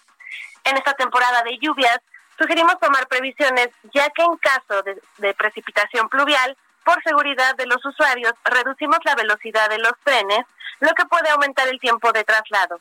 Esta es la información por el momento. Que tengan un excelente jueves. Igual para ti, Palmira. Buenos días. Gracias. Buenos días. Un tribunal federal confirmó la vinculación a proceso de Rosario Robles, por lo que la exsecretaria de Desarrollo Social en el gobierno de Enrique Peña Nieto va a seguir internada en el penal de Santa Marta, Acatitla. Ahí está desde agosto del 2019. Sí, lleva un año, todavía no se le juzga, todavía no hay un fallo en su caso, está enfrentando el juicio eh, privada de la libertad. El noveno Tribunal Colegiado Penal en la Ciudad de México le negó un amparo en última instancia con el que pidió cancelar la resolución del juez Felipe de Jesús Delgadillo Padierna, el sobrino de su enemiga política Dolores Padierna. Los magistrados determinaron que los datos de prueba en contra de Robles fueron suficientes para vincularla a proceso por el delito de ejercicio indebido del servicio público. Según el resolutivo, una de las hipótesis que se le atribuye a la quejosa en los ilícitos por los que se le vinculó a proceso como titular de la Sede Sol y la SEDATU es no haber informado por escrito a su superior, de ahí que basta con que haya omitido informar, pues como bien lo sostuvo el juez responsable, no se requiere una afectación al patrimonio, sino que basta con que se ponga en riesgo. Bueno, y el titular de la Unidad de Inteligencia Financiera de la Secretaría de Hacienda, Santiago Nieto, declaró ante la Cámara de Diputados que existen cuatro denuncias contra el exdirector de Petróleos Mexicanos, Emilio Lozoya, por el caso de la estafa maestra. En reunión virtual con legisladores de la Comisión de Hacienda, el funcionario les explicó que en Pemex utilizaron los modelos similares que en Cedesol de Rosario Robles y sus colaboradores, donde emplearon testaferros que recibían los recursos efectivos y luego se disolvían las empresas. Informó que ya también hay otras denuncias en contra del DIF de Veracruz por el uso de estas mismas operaciones de la estafa maestra. En la reunión, Nieto pidió a los diputados diversas reformas para ayudar a la Secretaría de Hacienda a recuperar más de dos mil millones de pesos que están en calidad de no reclamados de un total de siete mil quinientos millones de pesos que han sido asegurados por la UIF a través del congelamiento de cuentas por 590 mil operaciones que se consideran inusuales. Además, se comentó que la UIF le falta estructura y personal. Vamos con Mónica Reyes. Adelante. Estamos aquí en el 98.5 de su radio en FM para hablar en este momento del ajo negro tan buscado que la gente de verdad pregunta de qué se trata, en qué consiste y para eso ya está aquí con nosotros Aris Chávez, representante de Productos y Tratamientos Politécnico. Y bueno, Aris, vienes a orientarnos, ¿verdad?, sobre este tema, sobre la salud y cómo protegernos, ¿no? ¿Cómo estás? Buenos días. Muy buenos días, muchas gracias por la invitación. Pues mira, sí, mi querida Moni, resulta que es un tratamiento que nos han preguntado muchísimo porque tiene tantas bondades. Y es que ahora que estamos en esta época tan difícil de, pandemia, de temas de salud, regresando a nuestras actividades, pues también tenemos una eh, probabilidad mucho mayor de contagio y por eso hoy más que nunca nuestro cuerpo, nuestro sistema inmunológico debe de funcionar muy bien, debe de ser perfecto. El problema que nosotros hemos visto a lo largo de estos años en el Instituto Politécnico Nacional, es que la gran mayoría tenemos un sistema inmunológico débil y esto se debe a muchas razones, principalmente la mala alimentación, la falta de vitaminas y nutrientes que necesitamos todos los días. Afortunadamente, nosotros en el Instituto Politécnico Nacional hemos estudiado las propiedades del ajo negro y creamos un tratamiento al cual agregamos colágeno y también cartílago de tiburón que nos brindan todos esos nutrientes que necesitamos Así diariamente. es. ¿Cuánta potencia tiene este ajo negro, Aris? Fíjate que tiene 100 veces más propiedades que un ajo normal y por esa razón nos ayuda a refortalecer nuestro sistema inmunológico y así prevenimos y combatimos enfermedades respiratorias como por ejemplo gripa, asma, influenza, bronquitis, incluso las alergias. Claro. Este tratamiento nos ayuda también a limpiar nuestra sangre. Como tiene esta capacidad de, digamos, arrastrar todo lo que nuestro cuerpo ahí tiene de más y desecharlo, tomar una cápsula todos los días nos ayuda también al buen funcionamiento de nuestro hígado y por esta razón también a tener una mejor presión arterial y disminuir los niveles de colesterol, de triglicéridos y glucosa en sangre. Por eso es 100% recomendable para pacientes con diabetes. Y como viene adicionado con colágeno, que además lo hemos platicado tú y yo muchas veces, sí. las uñas, el, pelo, eh, la piel también se ven beneficiadas. Alguna que no le hacemos mucho caso es a nuestras articulaciones. Que se desinflaman también. Sí, nos ayuda mucho a aliviar el dolor causado incluso por problemas de artritis. Y además algo que me preguntan siempre, mi querida Moni, no tiene sabor. No tiene aroma y por esta razón es muy fácil dárselo a los pequeñitos de la casa y además es un tratamiento natural que puede tomar toda la familia. Nos proporciona mucha energía, mucha vitalidad y usted puede usarlo como antibiótico, como desintoxicante y como desparasitante natural. Muy bien, Aris, y yo estoy segura que en este momento hay muchas personas del público que están preguntándose cómo adquirimos este tratamiento, a qué número marcamos, y yo, Mónica, digo, ¿qué promociones nos tienes, Aris? Les tengo una super promoción. Vayan anotando este número telefónico. Lo que queremos en el instituto es que todos puedan adquirirlo y además con mucho descuento. Tienen que llamar al 55 56 49 44 44. Hoy usted puede adquirir un año completo de tratamiento. La idea es que sea esta cantidad número uno para que no lo interrumpa y también para que pueda compartirlo con toda la familia. Y hoy únicamente va a pagar 1,800 pesos. Pero atención, porque si es de las primeras personas en comunicarse, anótelo 55 56 49 44 44. Les vamos a regalar otro año adicional.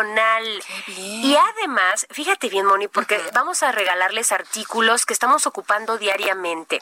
Vamos a incluirles completamente gratis una careta de protección facial transparente que tiene duración de tres meses, una mascarilla N95 que tiene un grado hospitalario y que además es lavable, y un gel antibacterial que tiene un grado clínico de 70% de alcohol efectivo contra los virus y las bacterias. Todo esto únicamente pagando 1,800 pesos, pero tiene que llamar Claro que sí, tenemos que llamar en este momento. Nos vamos a llevar esta gran promoción, el tratamiento completo de un año, además otro adicional y estos tres regalos que están verdaderamente exquisitos. 55, 56, 49, 44. 44. 55 56 49 44 44 y recuerde que todos estos tratamientos por supuesto son originales del Instituto Politécnico Nacional. La garantía. Gracias, Aris. Gracias a ti. Regresamos con Sergio y Lupita. Sergio Sarmiento y Lupita Juárez quieren conocer tu opinión, tus comentarios o simplemente envía un saludo para ser más cálida esta mañana. Envía tus mensajes al WhatsApp 5520 109647. Continuamos con Sergio Sarmiento y Lupita Juárez por El Heraldo Radio.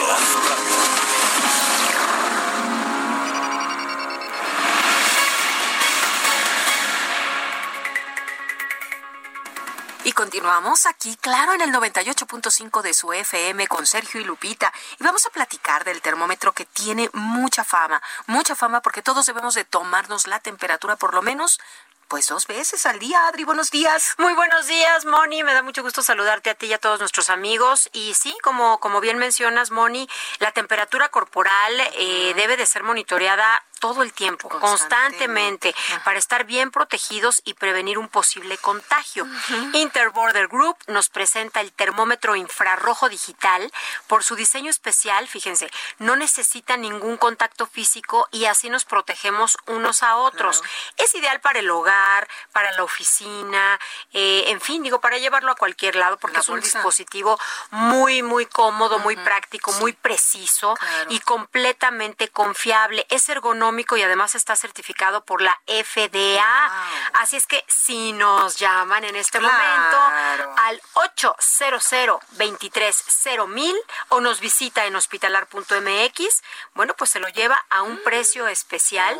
Y eso no es todo, amigos, porque si pagan con tarjeta bancaria, le vamos a enviar gratis el único aerosol sanitizante creado especialmente para combatir este letal virus. de regalo. Quiero mencionar, ese va gratis. Claro. Quiero mencionar que el termómetro infrarrojo digital cuenta con una alarma visual. En caso de temperatura alta, pues te avisa de inmediato y así pues tomamos las acciones necesarias para evitar un mayor contagio. No hay que esperar a tener la tos y que esto y que el otro y el cuerpo, pues si tenemos la temperatura diario, claro. estamos monitoreando 36 y medio, 36 y así estamos tranquilos, claro, por lo menos a toda la familia. Órale, antes de entrar, venga a tomarse la temperatura. Gracias, Adri. Nuevamente el número sí, sí, sí. 800 230 y recuerden, si pagan con tarjeta bancaria, les enviamos gratis el aerosol sanitizante para combatir al coronavirus. Me encantó esta promoción. Gracias, Adri. Buenos días. a llamar. Regresamos con Sergio Lupita. Jaque Mate con Sergio Sarmiento.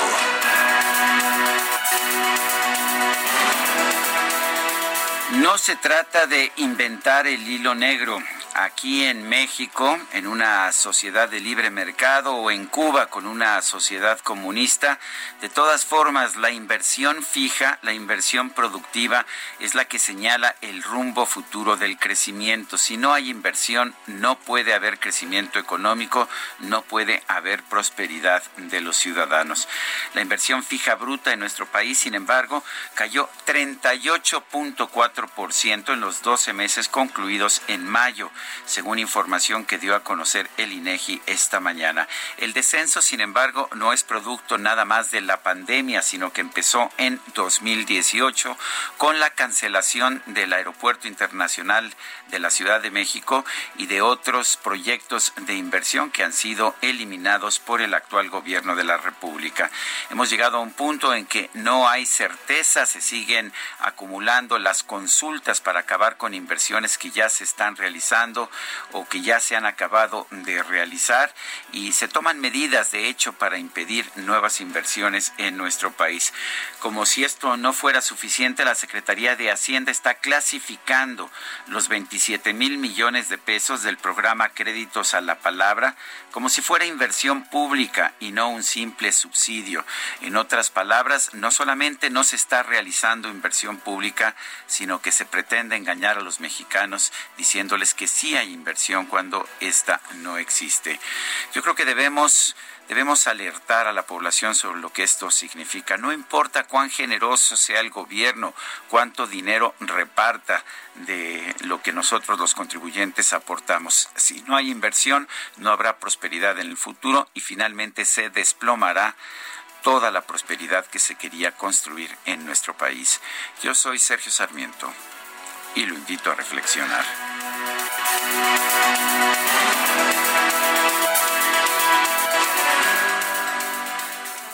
Sergio Sarmiento y Lupita Juárez. Tecnología con Dalia de Paz.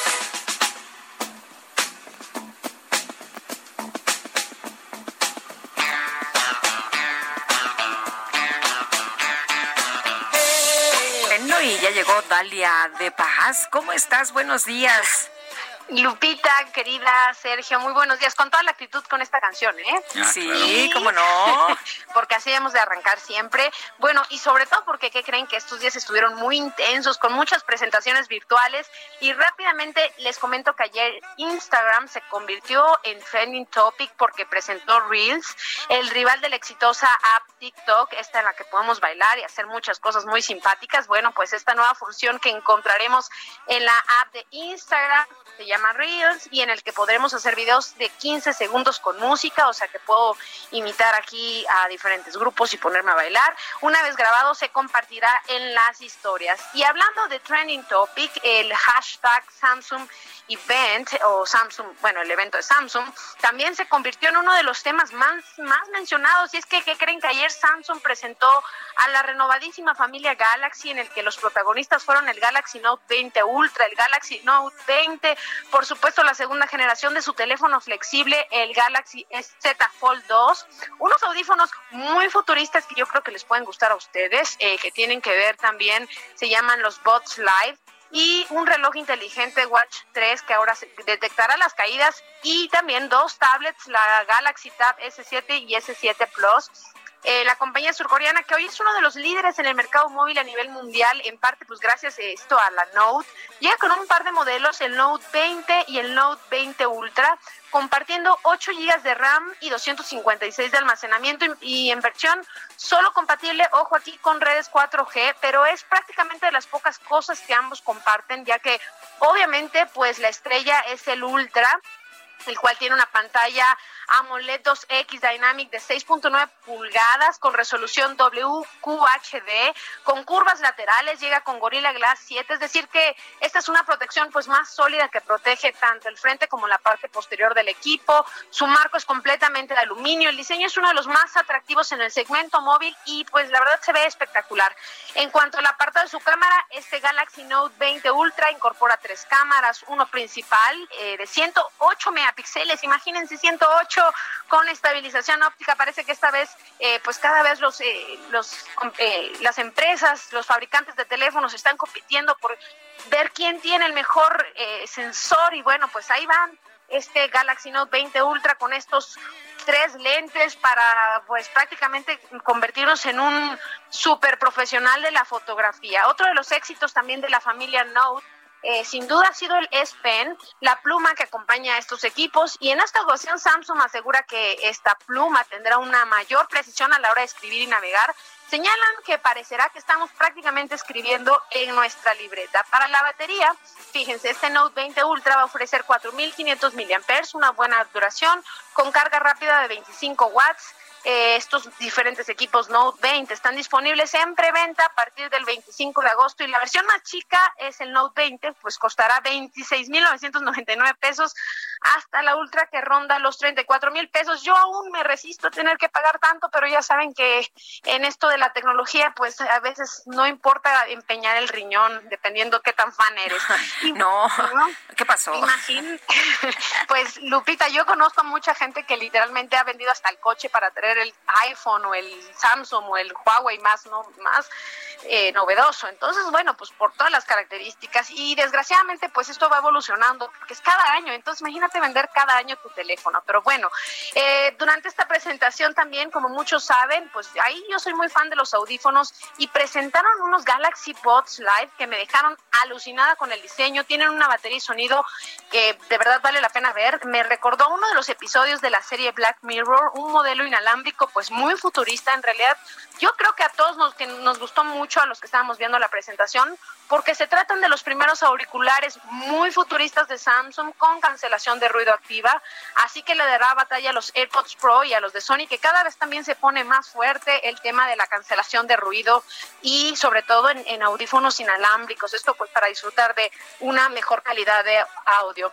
Otro gran acierto pues es que vienen firmados por AKH sí, AKG, perdón, eh, incorporan también tres micrófonos para mejorar la recepción y el envío de voz a través de las llamadas. Son resistentes a salpicaduras y una batería que ofrece más de 20 horas. Son compatibles con iOS y Android y también llegan con, pues aproximadamente costarán 5 mil pesos, un costo muy similar a la de sus competidores. Y bueno, eh, pues la verdad son muchos, eh, muchos lanzamientos. Les voy a, voy a concluir con el Smartwatch, que es un Galaxy Watch 3 que estará disponible con caja de 41 y 45 milímetros. También aparece en escena con un diseño y acabado muy premium pero la gran diferencia es que detectará las caídas. Y ojo acá, yo quiero recordar que, que, por ejemplo, el Apple Watch ya lo hace también, así que pues yo creo que les ha funcionado muy bien. Y en caso pues de que así sea, de que nos caigamos, este le enviará de inmediato una notificación con nuestra ubicación a los contactos que escogimos previamente. Además, este reloj de Samsung nos ayudará a controlar nuestra salud, la presión arterial, la saturación de oxígeno en sangre, que hoy es importantísimo estar monitoreando para detectar pues cualquier contagio y lo mejor es que nos moverá con más de 120 programas diferentes. En mis stories de Instagram, en Dale de Paz, en Twitter, Dale de Paz también, Sergio Lupita, les comparto todos los detalles y por supuesto en los próximos días les cuento más porque ¿qué creen que también Microsoft llegó a México con la familia Surface? Pero bueno, ese ya será otro capítulo. Así que pues como ven la gente sigue comprando, sigue consumiendo y pues la tecnología que ahorita pues nos estará ayudando para estar conectados en todo momento. Sergio Lupita. Muy bien, Dalia, muchas gracias, muy buenos días. Les mando un abrazo, que tengan muy buen día. Son las 8 de la mañana con 41 minutos. El Congreso local de Oaxaca aprobó una reforma a la Ley de Derechos de Niñas, Niños y Adolescentes del Estado para pues para prohibir la venta la distribución, el regalo, el suministro de bebidas azucaradas o alimentos con alto contenido con alto contenido calórico, alimentos solamente los envasados a menores de edad. En la línea telefónica está Magali López Domínguez, diputada del Grupo Parlamentario de Morena en el Congreso de Oaxaca. Señora diputada, buenos días, gracias por tomar nuestra llamada. Muy buenos días, Sergio, Lupita, saludándoles con gusto. Estoy a la orden. Gracias, buenos días. A ver, exactamente qué, qué implica esta, pues esta adición a la ley y cómo, cómo se va a aplicar, porque es una, eh, se, se prohíbe la venta de estos productos o solamente se prohíbe la venta a los niños. Solamente se prohíbe la venta a los niños. Queremos evitar que los niños tengan el alcance directo a estos productos ya que sabemos que son productos que son muy altos en azúcar, en grasas, en sales y eso es perjudicial para nuestros niños.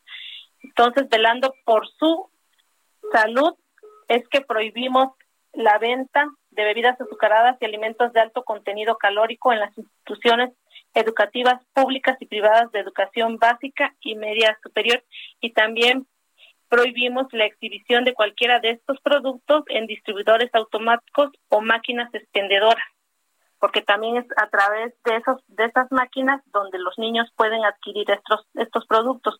En Oaxaca tenemos un severo problema de obesidad y sobrepeso en nuestros niños. Ocupamos el primer lugar a nivel nacional en obesidad infantil. Es por eso también la preocupación de tomar de tomar estas medidas legislativas va a cambiar con estas eh, medidas? Eh, lo comerán eh, sin duda en su casa, ¿no? La prohibición es para los niños, pero hay hábitos y seguramente en las casas pues también existe este tipo de consumo. Así es, esta responsabilidad va a recaer en los padres. Los, como padres, como adultos, nosotros ya tenemos la conciencia de decidir si queremos o no queremos. Ya sabemos qué productos les hacen daño a nuestros niños y qué productos no y hay evidencia científica que demuestra que el exceso de azúcar, de sales y de grasas no son saludables para la para nuestro buen. Entonces, es responsabilidad de los padres sean que los niños los consuman, pueden dárselo a sus hijos, pero que no que los niños no tengan no tengan esa facultad de ir a la tienda y comprarlos es lo que estamos prohibiendo, algo muy similar a lo que pasa con los cigarros y con las bebidas alcohólicas, que también son nocivas para la salud y por eso están prohibidos. Estos alimentos industrializados también son nocivos para la salud, por eso que los prohibiendo. Para esta medida se, se posicionaron a la FAO, la ONU, la UNICEF, la Oficina del Alto Comisión para los Derechos, personas que han trabajado por mucho tiempo velando la, los derechos de los niños y que ellos aprueban esta, esta iniciativa por el bien de, la salud de nuestros niños de Oaxaca. si, si lo que se busca es la salud, veo, veo que nada más están prohibiendo los alimentos envasados. Los alimentos no envasados no tienen grasa, no tienen contenido calórico, no producen daño. Sí, pero en menos proporción que los que tienen muchos conservadores, porque no es lo mismo un pan fresco que producimos aquí en Oaxaca a un pan envasado de... Perdón, ¿cuál es el estudio médico que dice que los conservadores eh, eh, generan, no sé, mayor, ah, eh, no sé, mayores problemas de nutrición de los niños? No conozco ese estudio, pues no sé si me lo puede usted indicar. Pues mire, ahora con este problema de salud que tenemos a nivel mundial, pues sabemos que este consumo ah, de... Estoy de acuerdo, pero una garnacha puede tener 10 veces más el contenido calórico que pues que un pastelito que se compra o que unas papas fritas. ¿Por qué entonces la prohibición solamente contra el alimento envasado, pero no contra el alimento no envasado? Es que es la prohibición hacia los niños, pero si los padres desean darle a sus hijos estos productos, pues se los van a dar. No, no le estoy preguntando eso, le estoy preguntando por qué el alimento envasado, por qué se discrimina el alimento envasado, si el propósito es cuidar la salud de los niños. Y una garnacha con frita en, en la calle o en la casa, pues tiene quizás 10 veces más el contenido calórico. Les vuelvo a repetir, esto es prevención para nuestros niños. Y si, si una garnacha tiene más grasas que, que estos estos alimentos, pues también este... ¿También pues, se van a prohibir las garnachas? No, no, no, no. Es que nada más lo estamos prohibiendo para los menores de edad, pero también tenemos que hacer un consumo moderado. No podemos hacer este un consumo exagerado, lo que se ha hecho con estos productos. La verdad, la demanda de estos productos es mucha se hacen demasiada publicidad y sabemos que estos productos tienen sustancias este, adictivas, por eso los niños los consumen con mayor frecuencia. ¿Cuáles son las sustancias adictivas que tienen estos productos? Pues todo lo que utilizan para su elaboración. Ustedes saben que sus etiquetados tampoco son muy claros, por eso es que ahora se está pidiendo que, haya un etiquetado frontal, el cual nos va a ayudar para identificar claramente qué productos van a ser altos en azúcar. O sea, ¿no sabe cuáles son los productos, las sustancias adictivas que tienen estos productos? Pues eso, las empresas no han regulado de manera formal sus, sus productos, se comprometieron en el diseño de Peña Nieto a hacerlo y no lo han hecho. O sea, ¿tiene que ver con Peña Nieto? No, no, no, no, no. No, no. Las empresas llevan muchos años vendiendo este tipo de productos, pero hasta hasta ahora hay una este, una ley que les prohíbe vender estos productos porque son nocivos. Todos sabemos que el exceso de azúcares, de grasas en nuestro cuerpo, pues no nos hace no nos hace ningún bien, nos hace mucho daño. Entonces tenemos que consumir las cosas con moderación como les vuelvo a repetir, si los padres consideran, tampoco se les está prohibiendo que si van a una fiesta no lo coman, claro que lo pueden comer, pero siempre bajo la vigilancia de los padres. Eh, diputada, otro otro punto, la decisión eh, que se ha tomado, de acuerdo con la información que se ha publicado por la AMPEC, eh, señala que pone en riesgo pues a, miles de, pequeños comercios, alrededor de 58 mil. ¿Van a ustedes a apoyar a estos comercios? No los estamos poniendo en riesgo porque no se, ellos van a seguir vendiendo estos productos de manera normal, la única restricción que tienen es que no se los van a poder vender a los niños, pero si los papás desean ir y comprarlo, pueden hacerlo. Les vuelvo a repetir, es algo similar a lo que pasa con las bebidas alcohólicas y con los cigarrillos. No les estamos prohibiendo a los negocios que lo vendan, lo pueden vender. Bueno, muy bien, pues gracias por platicar con nosotros esta mañana, diputada. Muchas gracias a ustedes. Buen día. Hasta luego. Muy buenos días. Es Magali López Domínguez, diputada del Grupo Parlamentario de Morena. La Coparmex ha mandado, mandó el día de ayer un comunicado de prensa en el que señala que consideramos que se necesita una reforma integral que permita combatir la obesidad y sobrepeso a fondo, con campañas de comunicación que incentiven a la población a realizar actividades físicas y complementarlo con una alimentación balanceada, entre otras acciones. Es loable que el Congreso de Oaxaca busque contrarrestar los efectos negativos del sobrepeso y la obesidad en la población de dicha entidad. No obstante, las disposiciones reformadas se contraponen a la normatividad vigente en materia de educación y salud, que son facultades exclusivas de la Federación. Por eso manifestamos nuestro rechazo al dictamen aprobado por el Pleno de la legislatura del Congreso de Oaxaca. Y como tú lo señalabas en tu pregunta también, eh, Lupita, eh, los pequeños comerciantes de Oaxaca dicen que prohibir la venta de alimentos y bebidas azucaradas a menores de edad pondrá en riesgo a 58 mil pequeños comercios en la entidad. Lo que señala Cuauhtémoc Rivera, presidente de la Alianza Nacional de Pequeños Comerciantes, la ANPEC. Eh, yo hice la pregunta en la mañana, no sé si la recuerda usted, que si debe prohibirse la venta de refrescos y alimentos envasados de alto contenido calórico. En estas dos horas de programa que llevamos hemos recibido 10.970 votos. Nos dice que sí deben prohibirse los refrescos y alimentos envasados de alto contenido calórico, 29.6%, que no 66.9%, quién sabe 3.5%. Bueno, y vámonos con Jorge Andrés Castañeda, analista político en este espacio. Jorge Andrés, ¿cómo te va? Buenos días. Hola Lupita, buenos días. Hola Sergio. Hola, ¿cómo, estás? Bien, bien, todo bien. Aquí escuchando, pues estas eh, acciones que toman, ya sabes, eh, eh, los legisladores allá en Oaxaca, entre otras cosas. Pues sí, digo, algo puede tener de positivo de que sea verdad de los problemas que existen en la obesidad infantil, pero pues yo no sé si pensaron en los miles y miles de comercios que, que ponen en riesgo, pero pues bueno, veremos ya otra vez los efectos de esto en, en los próximos años. Pues sí. Pero ¿qué tema nos tienes? Adelante. A ver, me gustaría platicar un poquito sobre el memorándum que ha trascendido en los últimos días, eh, so, que es escrito por el presidente Andrés Manuel López Obrador, para los eh, servidores públicos e integrantes de los órganos reguladores del sector energético.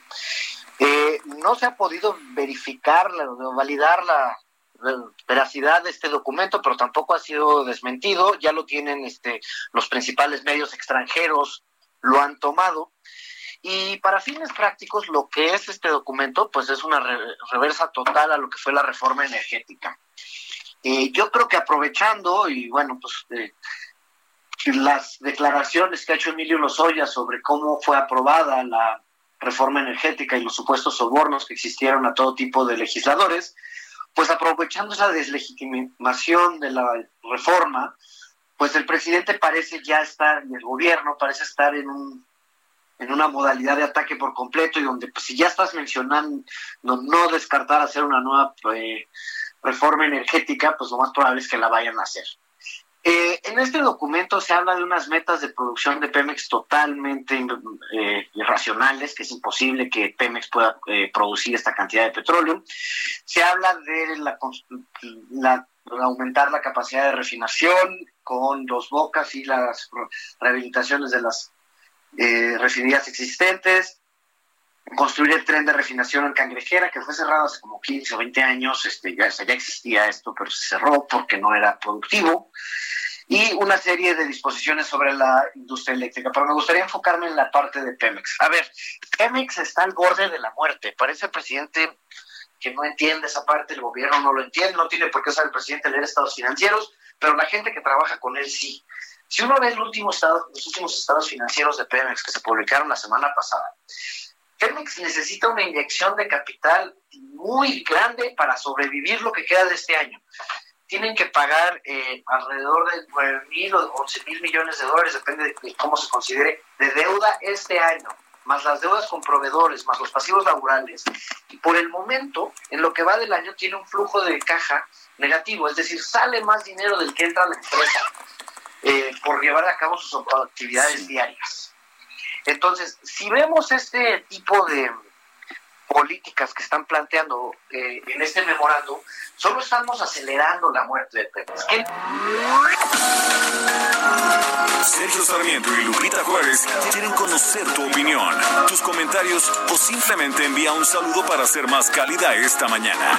Envía tus mensajes al WhatsApp 5520 109647.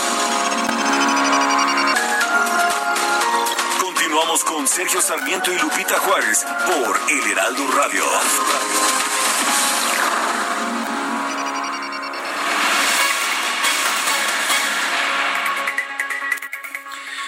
La Secretaría de Salud informó que han fallecido en México oficialmente de COVID 49.698 personas. Digo oficialmente porque somos uno de los países en el mundo que menos pruebas han realizado y por lo tanto debemos suponer que el número de fallecidos por COVID es bastante superior. Hoy en las cifras oficiales llegaremos parece indicar a los 50 mil muertos. Tenemos en la línea telefónica al doctor José Ángel Córdoba Villalobos, exsecretario de Salud eh, en el sexenio del presidente Felipe Calderón. Doctor Córdoba Villalobos, ¿cómo está? Buenos días. Buenos días, Sergio. Lupita, gracias por la invitación. Eh, Buenos días, doctor. Eh, doctor, ¿qué estamos haciendo bien? ¿Qué estamos haciendo mal? ¿Es normal que tengamos este número de fallecimientos? ¿Es normal que no sepamos realmente cuántos son porque no estamos haciendo pruebas? ¿Eso es, es una forma correcta de enfrentar esta crisis? Bueno, eso se señaló de, desde un principio, ¿no? Creo que se desestimó eh, la, gravedad del problema. Y hubo incluso ahí algunos carteles de la Secretaría diciendo que no era grave, que, que no pasaba nada, que no nos preocupáramos. Y, y bueno, desde allí eh, la desinformación y posteriormente la falta de algunas medidas que eran muy importantes, la misma preparación para, para el momento complicado, pues ha traído como consecuencia el incremento progresivo y muy importante el número de casos. Si a eso agregamos que además eh, la insistencia en que se hicieran las pruebas fue también subestimada, se consideró que no era importante, que se podía hacer con la estrategia Centinela, bueno, y después eh, se vio pues que no era realmente eh, la mejor estrategia, puesto que era un virus nuevo, un virus no conocido y en esos casos la estrategia Centinela, que es muy buena cuando son virus conocidos, cuando son desconocidos, no funciona. Entonces, pues ha habido muchas cosas que han pasado. No sabemos exactamente cuántos casos hay. Este, tampoco sabemos con certeza el número de muertos, que también pasa en otros países, pero que ya puede calcularse con el exceso de muertes que se han presentado durante este primer semestre del año comparado con los últimos eh, cuatro años. Y, y evidentemente, bueno, Además, esto ha generado problemas de credibilidad en la información, problemas de coordinación con los estados al haber eh, informes que a veces son contradictorios, o se da un informe o se da una indicación y la misma autoridad no la obedece, el, el, discurso eh, eterno contra el cubrebocas hasta ahora se va aceptando ya cuando todo el mundo lo estaba aceptando. Entonces creo que todas estas cosas de alguna manera han, favorecido que esto crezca de manera importante. Doctor, se ha metido mucho el tema político, se acusa a los medios, a los conservadores de querer sembrar temor y de desinformar. Eh, ¿Qué se puede hacer? No, bueno, es que yo creo que esa no es la actitud que se debe de tener. Se debe de tener al contrario una actitud eh, eh de, de, unión, de trabajo con todos, porque a todos los necesitamos. Los medios este, tienen que informar, pero también ayudan al informar, eh, por ejemplo, la importancia del uso del cubrebocas, la realidad de lo que estamos viviendo, al, al, al decir de que mucha gente no está obedeciendo eh, los semáforos o no está cumpliendo cabalmente con las obligaciones que tiene, porque también esto con la falta del apoyo económico en un principio, dice este distanciamiento físico para la gente que al día siguiente no tiene que comer, pues dicen, ¿saben qué? Pues yo le busco porque no me voy a morir de hambre.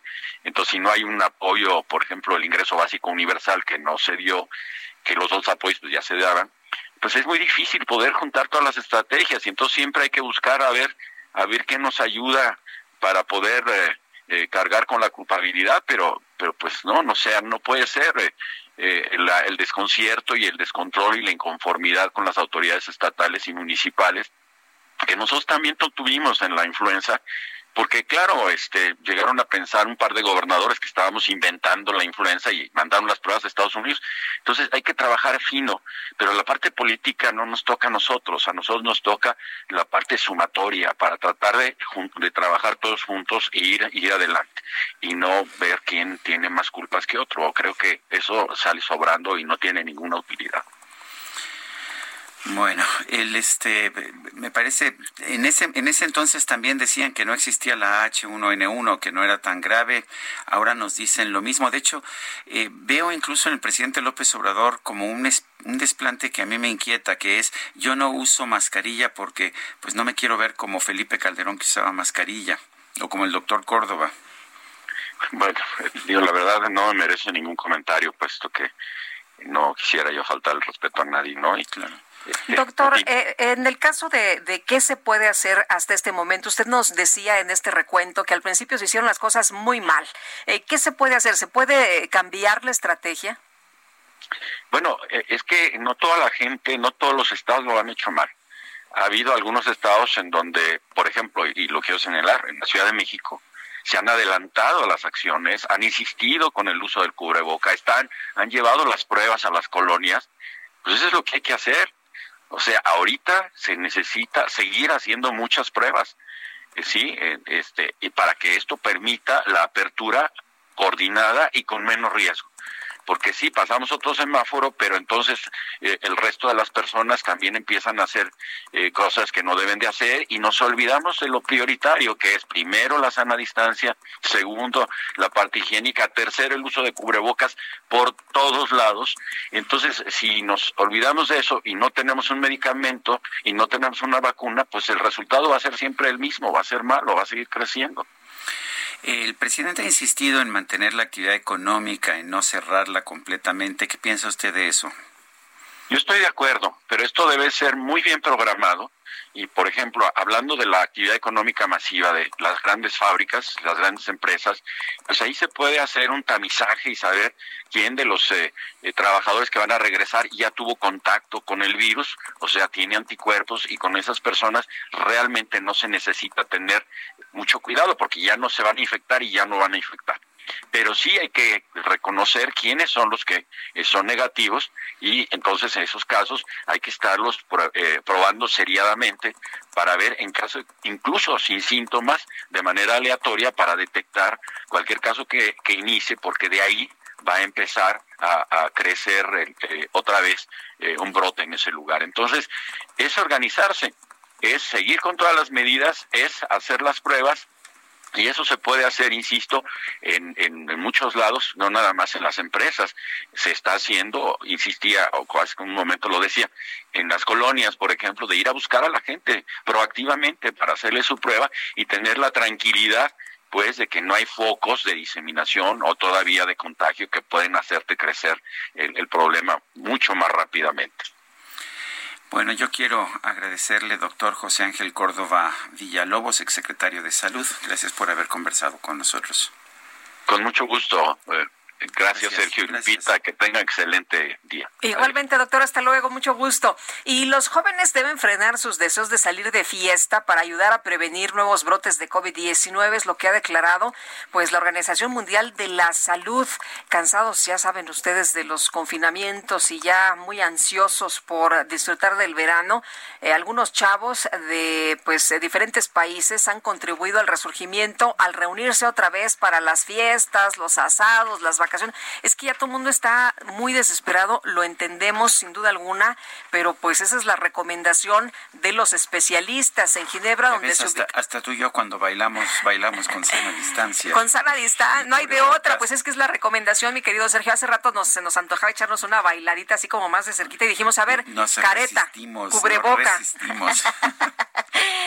bueno, y el antibacterial. Sí, oye, pero bueno, pues eh, eh, se habla por parte de la Organización Mundial de la Salud que en los eh, clubes que cerraron la semana pasada, luego de que casi la mitad de los nuevos casos se originaron en estos lugares, allá en Ginebra, donde se ubica la OMS, y bueno, las personas más jóvenes también deben asumir que tienen una responsabilidad, es lo que ha dicho Mac Ryan, que es jefe de emergencias de la OMS, y bueno, pues ahí está lo que dicen los que saben de estos temas.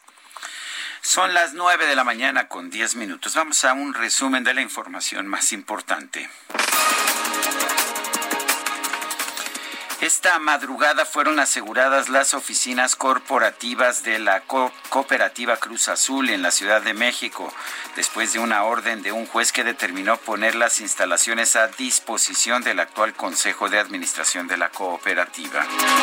El Consejo de la Judicatura Federal destituyó e inhabilitó por 10 años al magistrado Salvador Mondragón Reyes, exdirector del Instituto de la Judicatura Federal, por la filtración y venta del examen para jueces de distrito que fue cancelado en febrero del 2018.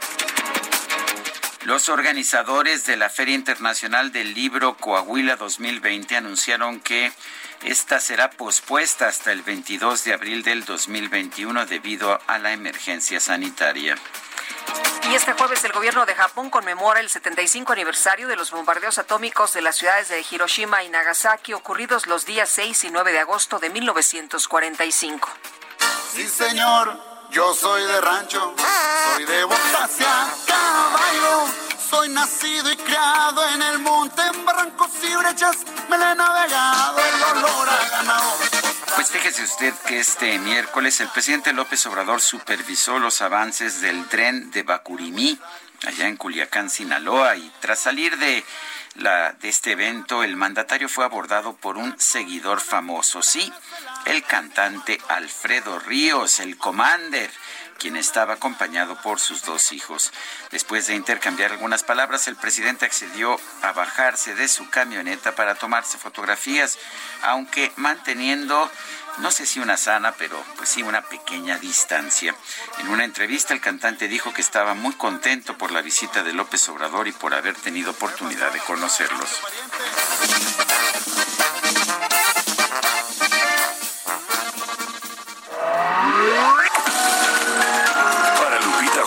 Tu opinión es importante. Escríbele a Twitter en arroba Lupita Juárez H.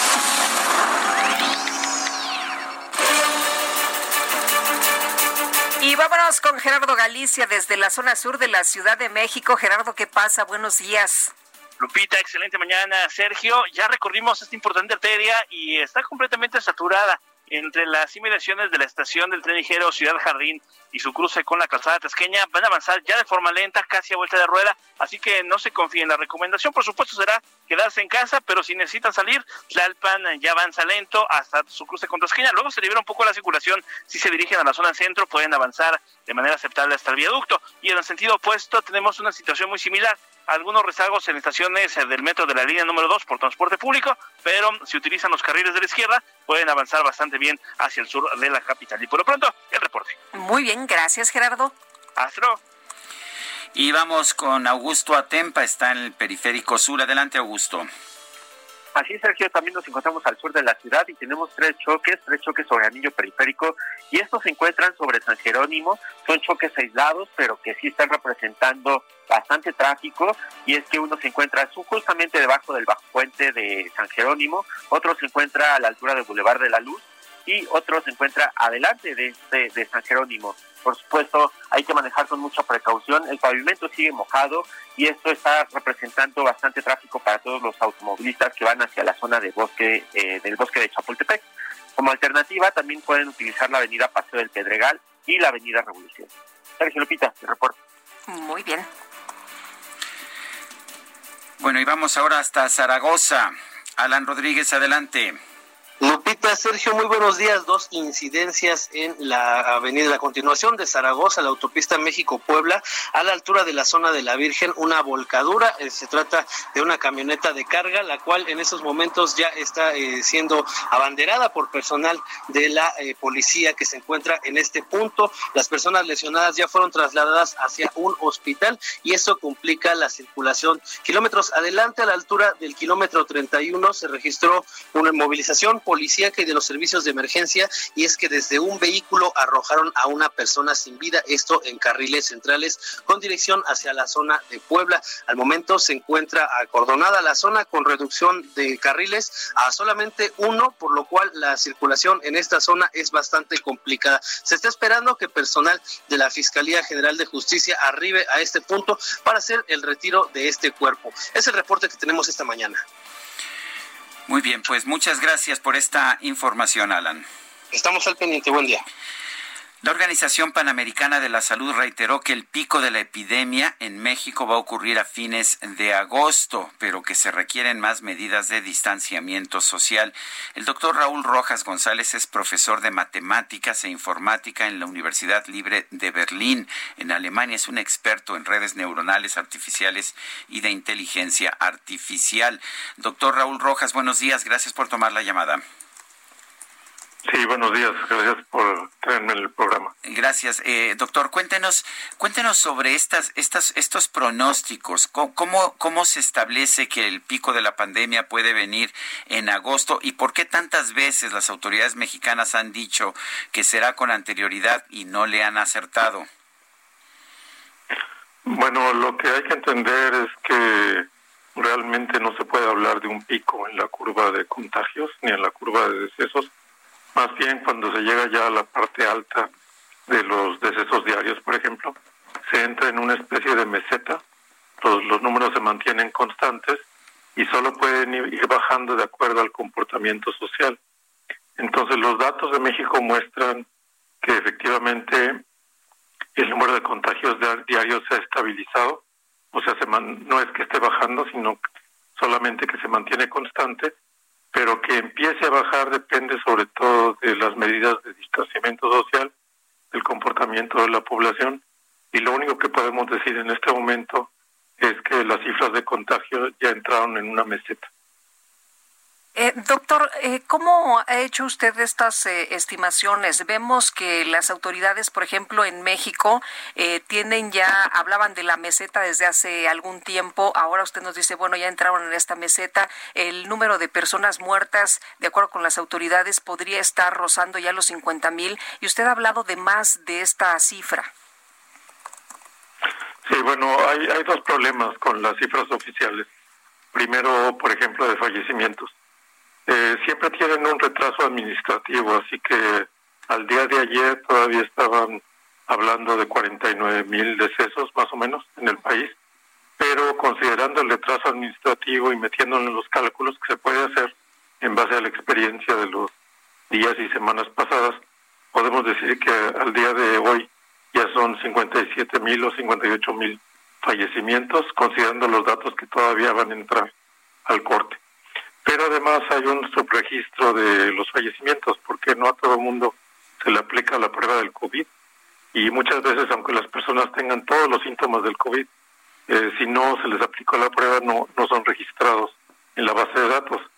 Y el subregistro es enorme, eh, casi de cada cuatro fallecimientos solamente uno se anota en la base de datos oficial. Así que los datos oficiales ya corregidos hay que multiplicarlos otra vez por un factor hasta de tres para saber qué es lo que realmente está pasando. Entonces, si los eh, 58 mil muertos al día de hoy los multiplicamos por tres, son casi 180 mil muertos que podemos prever que van a estar en los datos ya contenidos hacia final de año. Ahora, con los contagios pasa algo similar.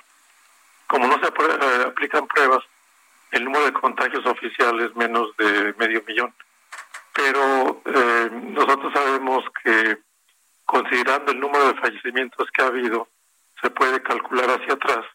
Y entonces el número de contagios efectivos en México ya es de varios millones, no de solamente medio millón. Entonces eh, hay que tomar las cifras oficiales con mucho cuidado porque solo revelan una parte de la realidad de lo que está ocurriendo en México. De hecho, México es uno de los países del mundo que menos pruebas ha aplicado a, la población en términos generales, un poquito más de 7 mil por eh, un millón de personas, mientras que otras, ah, otros países han aplicado 80 mil, 100 mil, 200 mil. Eh, ¿Sí hace una diferencia enorme? Sí, es una diferencia muy grande porque, por ejemplo, aquí en Alemania se estaban aplicando hasta hace algunas semanas algo así como 300 o 400 mil pruebas por semana eh, a toda la población. Y ahora, por ejemplo, en los aeropuertos y en las estaciones de tren, cuando llega alguien del extranjero y aterriza el avión o llega el, tren, se le aplica la prueba del COVID de manera gratuita y de inmediato ahí mismo en el aeropuerto. Y eh, el efecto de eso es que si alguien llega contagiado y no lo sabe, porque pueden ser pasajeros asintomáticos, se les detecta, se les manda a la cuarentena y con eso se evita que vayan a contagiar a muchas más personas. Ha habido otros casos, sobre todo en la agricultura y en lugares en donde llegan trabajadores del extranjero, trabajadores por estación, eh, se alojan en un, en un hotel todos juntos y ahí eh, obviamente se pueden contaminar. Entonces eh, a esos trabajadores también se les está aplicando la prueba y siempre las autoridades de salud andan por todos lados viendo, tratando de identificar los focos de infección, aplicando las pruebas y en el caso de que encuentren uno, de inmediato le aplican la cuarentena, los aíslan durante dos semanas y de esa manera se impide que siga eh, propagándose la epidemia. Entonces, aplicar pruebas las más las más que se pueda es una de las cosas más importantes. Pero, y pero México, el, desgraciadamente, pero el gobierno mantiene la posición de que no son necesarias las pruebas, de que es un desperdicio de recursos. Es cierto esto. no, eso es eh, eso eso es falso. Los países que mejor han avanzado o que mejor han podido manejar la crisis son países que en primer lugar metieron el requisito del cubrebocas de inmediato eh, cuando empezó la, la epidemia y en segundo lugar están aplicando millones de pruebas por semana. Es el caso de Corea del Sur, en donde han logrado controlar la epidemia y solo para darles un ejemplo de la gran eficacia de los cubrebocas, Hong Kong es una ciudad con siete y medio millones de habitantes. Ahí, cuando empezó la epidemia, de inmediato toda la población se puso el cubrebocas, ya están acostumbrados eh, por otras epidemias que ha habido. Y al día de, ayer, a la semana, la semana anterior que chequé los datos, eh, solo habían muerto 20 personas en Hong Kong por el COVID, en una ciudad de siete y medio millones de habitantes. Entonces, hay medidas que parecen elementales, como utilizar el cubrebocas, pero que son muy efectivas si todos lo hacen. Y el cubrebocas no es para que yo no me contagie, el cubrebocas es para que yo, en caso de tener el virus y no estar consciente de, de eso porque soy asintomático, no contagie a otras personas. Yo quiero agradecerle, doctor Raúl Rojas González, el haber conversado con nosotros esta mañana. Muchas gracias. Hasta luego, doctor. Fuerte Pues qué interesante, como siempre, escuchar, Sergio, a quienes saben, ¿no? A Sí. estos eh, especialistas, a estos científicos De- que decía el aplican. presidente López Obrador que había que escuchar a los científicos, ¿verdad? Sí, pues escuchemos a los científicos. Oye, Y los científicos nos dicen que pues que no, que la, que la información de que no son importantes las pruebas que se ha manejado en México pues no son no es la correcta. Vale la pena señalar que es ha sido el subsecretario Hugo López Gatel del gobierno federal el que ha, el que ha dicho que las pruebas no son necesarias, que son un desperdicio de recursos, pero Claudia Sheinbaum aquí en la Ciudad de México sí, ha impulsado la, la toma de pruebas. De hecho, lo refería hace unos momentos en la entrevista el eh, doctor eh, José Ángel Córdoba Villalobos, ¿no? Decía, a ver, no todos han hecho mal las cosas, en algunos lados sí, y se refería a la Ciudad de México por las medidas que se han instrumentado. Bueno, y la cifra de muertes por la explosión del martes en la capital del Líbano, esto cambiando de tema, ya en Beirut, subió a 137, hay más de 5 mil personas lesionadas, imagínense nada más. Esto lo informó el Ministerio de Salud del país. Hay 300 mil personas que perdieron sus viviendas. La autoridad dijo que había aún decenas de personas que están desaparecidas. El gobierno libanés declaró estado de emergencia en Beirut durante dos semanas para atender la crisis por esta explosión que se registró la tarde del martes allí en el puerto de la capital, en donde estaban almacenadas desde hace siete años 2.750 toneladas de nitrato de amonio sin medidas pertinentes. Imagínese nada más, siete años ahí y nadie, nadie se dio cuenta hasta ahora que, pues, eh, ocurrió lo que ocurrió con este número tan triste de personas afectadas. Son las 9 de la mañana con 24 minutos. Si quiere mandarnos un mensaje por WhatsApp, lo puede hacer al 55 20 10 96 47. Guadalupe Juárez y Sergio Sarmiento estamos en el Heraldo Radio. No sé decirte cómo fue, explicarte qué pasó.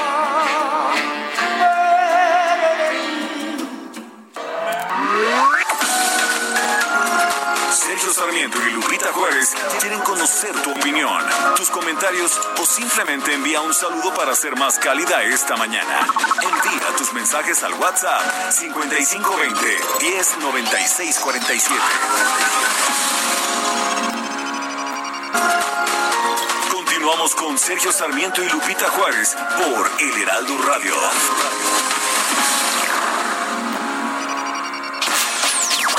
Eh, Sergio y Lupita, buenos días. Como siempre, los felicito por su programa. Y en relación a la obesidad, pues sí es muy importante la cuestión alimenticia, pero es tan o más importante hacer ejercicio. Este se podría hacer si se organizaran concursos en las diversas eh, categorías de bailes folclóricos, si bailaran todo el mundo una hora diaria practicando todo lo que son los bailes folclóricos, les aseguro que en un mes ya estarían en su peso y además se promovería eh, la artesanía de todos los trajes, implementos, huaraches, zapatos para estos bailables. Un abrazo y hasta pronto. Soy el doctor Santoyo de aquí de Santa María la Ribera en Cuauhtémoc. Siempre que te pregunto que cómo, cuándo y dónde, tú siempre me respondes, quizás, quizás, quizás. Y así pasan los días y yo desesperando. Y tú, tú contestando, quizás, quizás, quizás. Estás perdiendo el tiempo. Bueno, pues estamos escuchando a Ibrahim Ferrer cantando esta clásica de Osvaldo Farrés. Me parece que está cantando con Omara, eh, o, es Omara Portuondo, ¿no? Omara, Omara, Omara Portuondo, Omara Portuondo, que también fue integrante del Buenavista Social Club. Estoy tratando de reconocer la voz, no nos sale quién es la, la otra cantante. Pero ¿qué tal este hombre, Ibrahim Ferrer, que hasta muy avanzada su edad seguía cantando? Nació el 20 de febrero de 1927 y falleció el 6 de agosto de 2005 y casi hasta el final seguía cantando.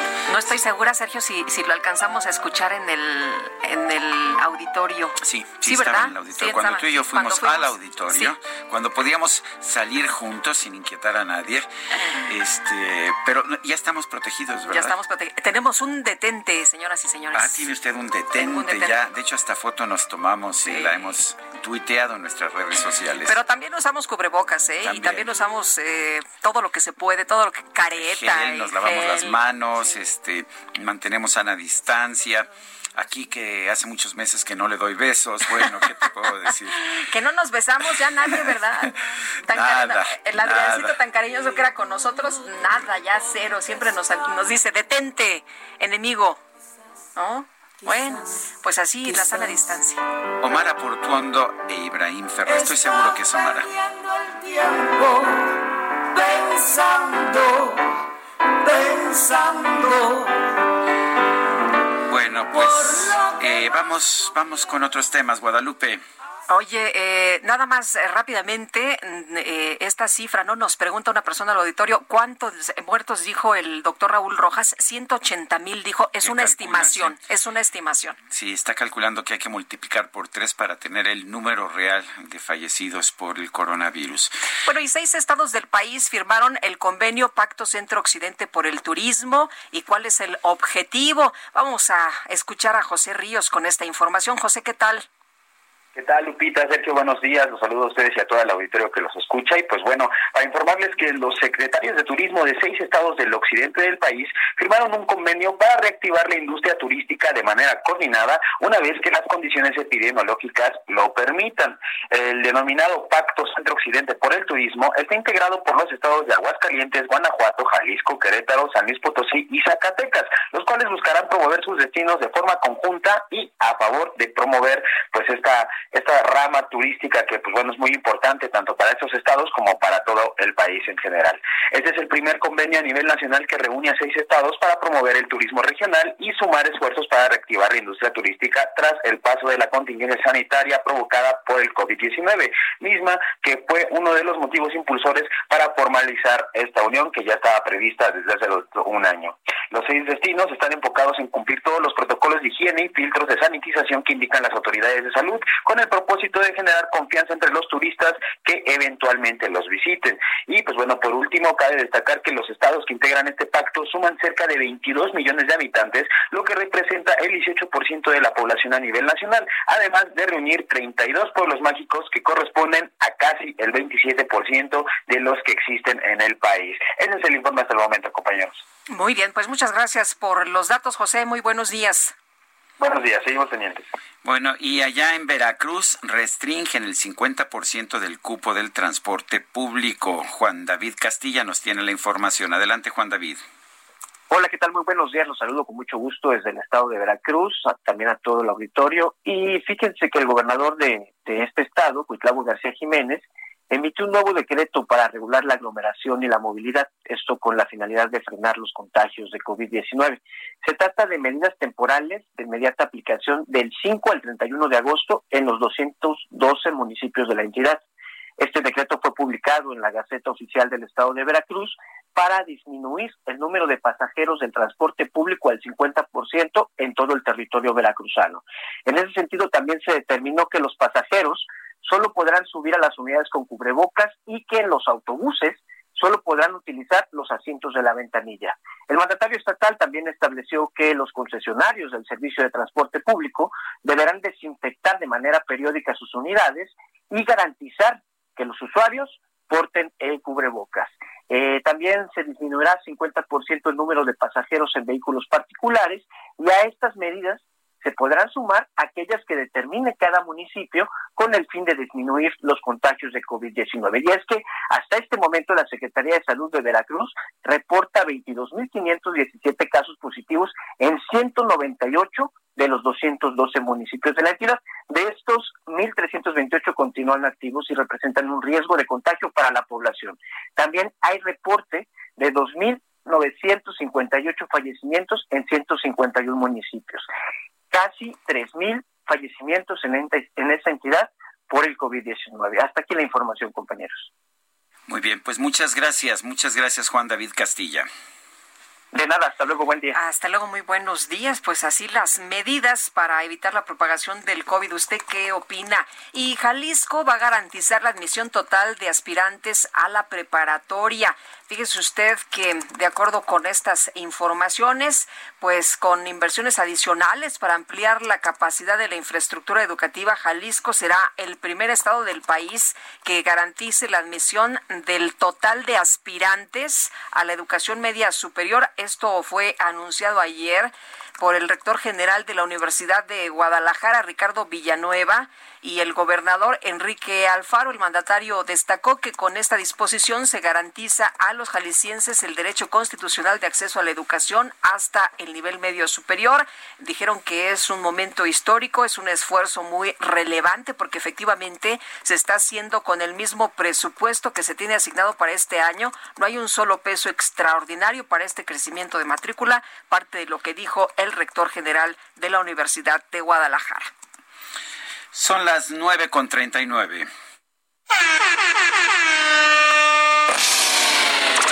La micro deportiva. Amigos rateros que creen que me pasó.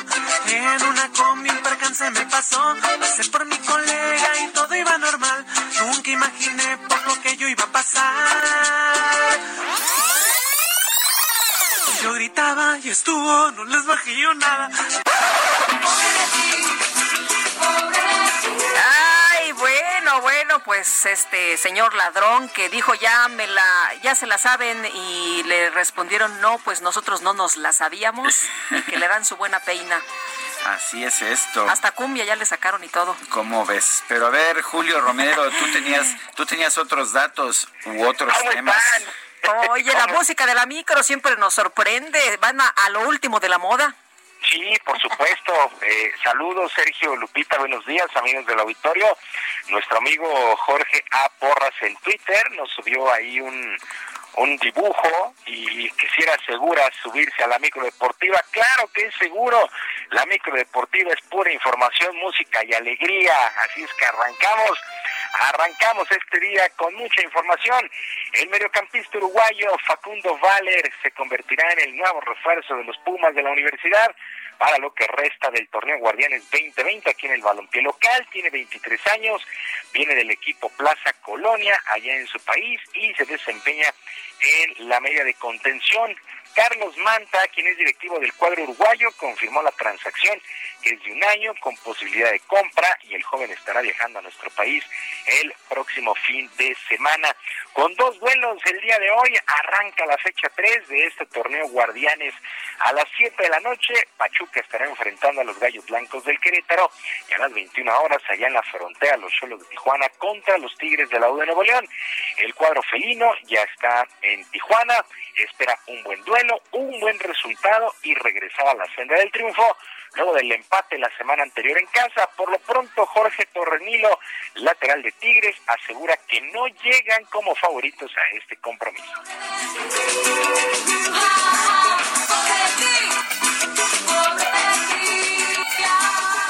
Al final de cuentas les tenemos un respeto y sabemos que para nada es, es, es, es, un, es un equipo débil Sabemos que tienen buenos jugadores, bien dirigidos, y por eso mismo los, los vamos a enfrentar con, con, con toda la seriedad posible en todas sus líneas.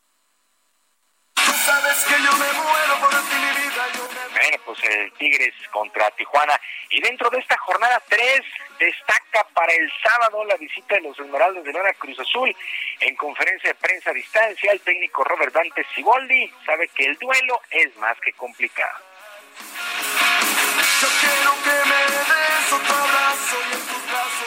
Lo que te puedo decir de León es que es un rival muy duro, muy difícil, que por algo siempre ha sido protagonista eh, en los últimos torneos y este no va a ser la excepción. Juega muy bien, tiene muy buenos jugadores, tiene un gran entrenador y un cuerpo técnico sensacional.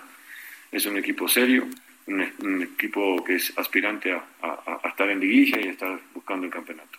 Nosotros nos preparamos. Este, de la mejor manera para, para, enfrentar este partido, sin confiarnos y, buscar las eh, opciones que tenemos para poder eh, desarrollar nuestro fútbol y poder también competir con ellos. Well, Ojalá sea un buen juego.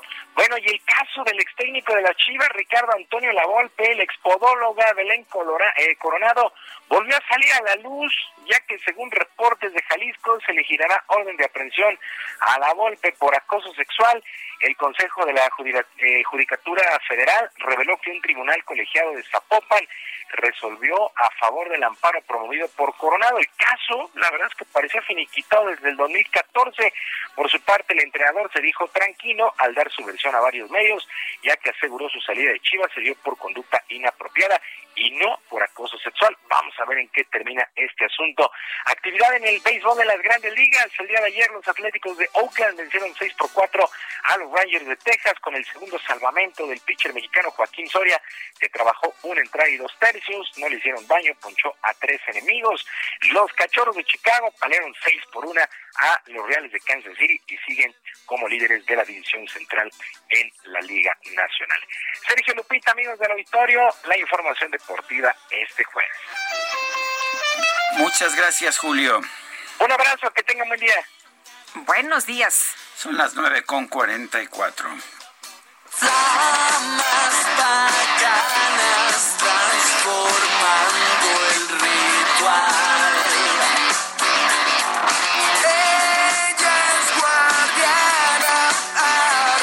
Víctimas del Doctor Cerebro lanzan su nuevo sencillo y video titulado Alicia y vamos a platicar con Ricardo Flores, abulón vocalista, sobre este nuevo material. Ricardo, ¿cómo estás? Buenos días.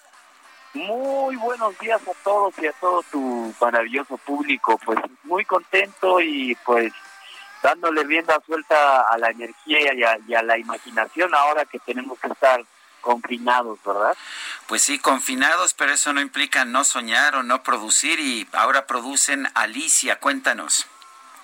Bueno, se trata de un nuevo sencillo que viene acompañado con un video que está hecho en anime, que es un es un tipo de, de animación de caricatura eh, que se hacía en Japón primero a mano y luego se eh, eh, editaba y coloreaba en computadora y pues es como muy tradicional de la cultura japonesa. En este caso, nuestro video Alicia está pues bien eh, eh, basado en el anime, pero en el anime eh, de terror, porque hay anime para niños, para adultos, para todos los gustos y en este caso quisimos hacer un anime con mucha acción y algo de terror porque tiene mucho que ver con el concepto de víctimas del doctor cerebro que es una cosa muy dentro del pop rock y también mucho de dentro de eh, performance. Oye, cuéntanos cómo cómo han trabajado en este pues confinamiento a lo largo de estas semanas y también de esta mujer mística que se vuelve guerrera. Pues mira, eh, empiezo por la segunda pregunta. Eh, la, la canción está inspirada en todas las místicas guerreras, en todas las mujeres místicas guerreras a lo largo de la historia, desde la primera bruja registrada que se llamaba Hecate, eh, Perséfone también, hasta las brujas modernas que realmente con su poder y su magia están cambiando al mundo, ¿no? Y es como un homenaje a todas esas mujeres, ¿no? Es un homenaje a todo el poder femenino que, que a veces se les, se les llama brujas de una manera despectiva, pero ahora ha tomado un, significado distinto a la palabra bruja y para nosotros pues es muy muy eh, importante empoderar a, la mujer y empoderar sobre todo a ese eh, personaje místico, ¿no? Que la representa. Y por otro lado, pues hemos estado trabajando mucho, fíjate que aprovechando eh, estos tiempos de encierro, pues desde antes ya teníamos como una agenda para entrar a grabar al estudio, para terminar un disco, para realizar varios videos, y pues todo eh, digamos que a nuestra suerte se juntó con este confinamiento y bueno, nosotros seguimos trabajando con el calendario que ya teníamos. Ricardo Flores, abulón, vocalista de Víctimas del Doctor Cerebro, gracias por presentarnos este nuevo sencillo y video titulado Alicia. Muchísimas gracias a todos ustedes y que tengan un maravilloso día. Gracias, Ricardo. Son las nueve con cuarenta y siete minutos. Vamos a un resumen de la información más importante. En su conferencia de prensa desde el estado de Sonora, el presidente López Obrador celebró que la compañía Facebook haya decidido dar a conocer los nombres de las personas que contraten publicidad política en la plataforma. Y la gobernadora de Sonora, Claudia Pavlovich, señaló que su estado se encuentra en el lugar número 25 de la incidencia delictiva general del país. Sin embargo, dijo que los homicidios dolosos siguen siendo el talón de Aquiles de la entidad. Nosotros ocupamos el lugar número 25 en incidencia delictiva en lo general.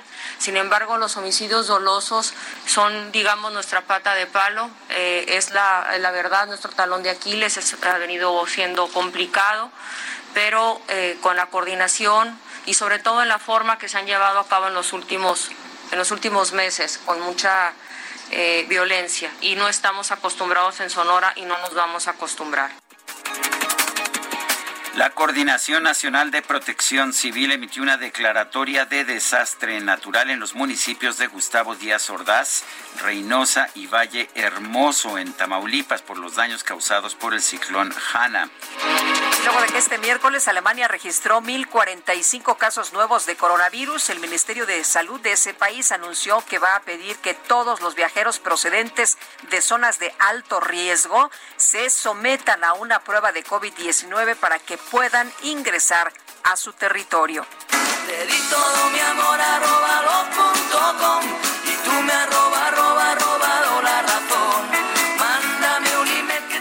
son de estas noticias que sorprenden. A ver, en Estados Unidos, la audiencia judicial virtual del adolescente de 17 años, acusado de ser el hacker detrás del ataque cibernético del pasado 15 de julio contra más de 130 cuentas de Twitter de grandes personalidades como Barack Obama, Joe Biden, Jeff Bezos y Bill Gates, tuvo que ser suspendida.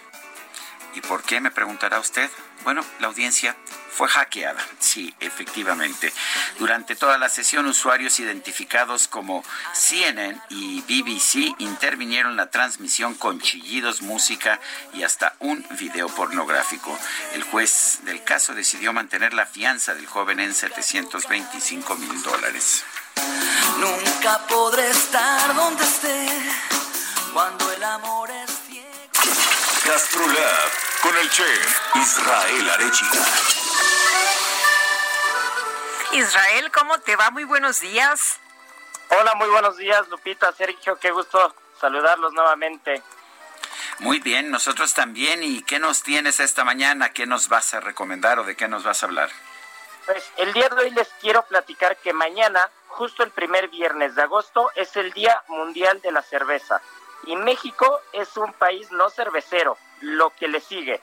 Entonces, les quiero platicar un poquito eh, muy brevemente de la historia de la cerveza, pero sobre todo los usos gastronómicos que le podemos dar, porque no solamente la cerveza es para acompañar un buen asado, unos buenos mariscos, sino también podemos cocinar con la cerveza. Entonces, partimos de que, de que la buena calidad de la cerveza siempre va a partir de una buena calidad del agua, ¿no? Siempre en la cocina y en la gastronomía en general tenemos que partir de la mejor materia prima y en este caso el agua es la base de la cerveza y vamos a tener un grano eh, que va a complementar, ¿no? Que originalmente es la cebada, eh, puede ser también de arroz, puede ser de, trigo.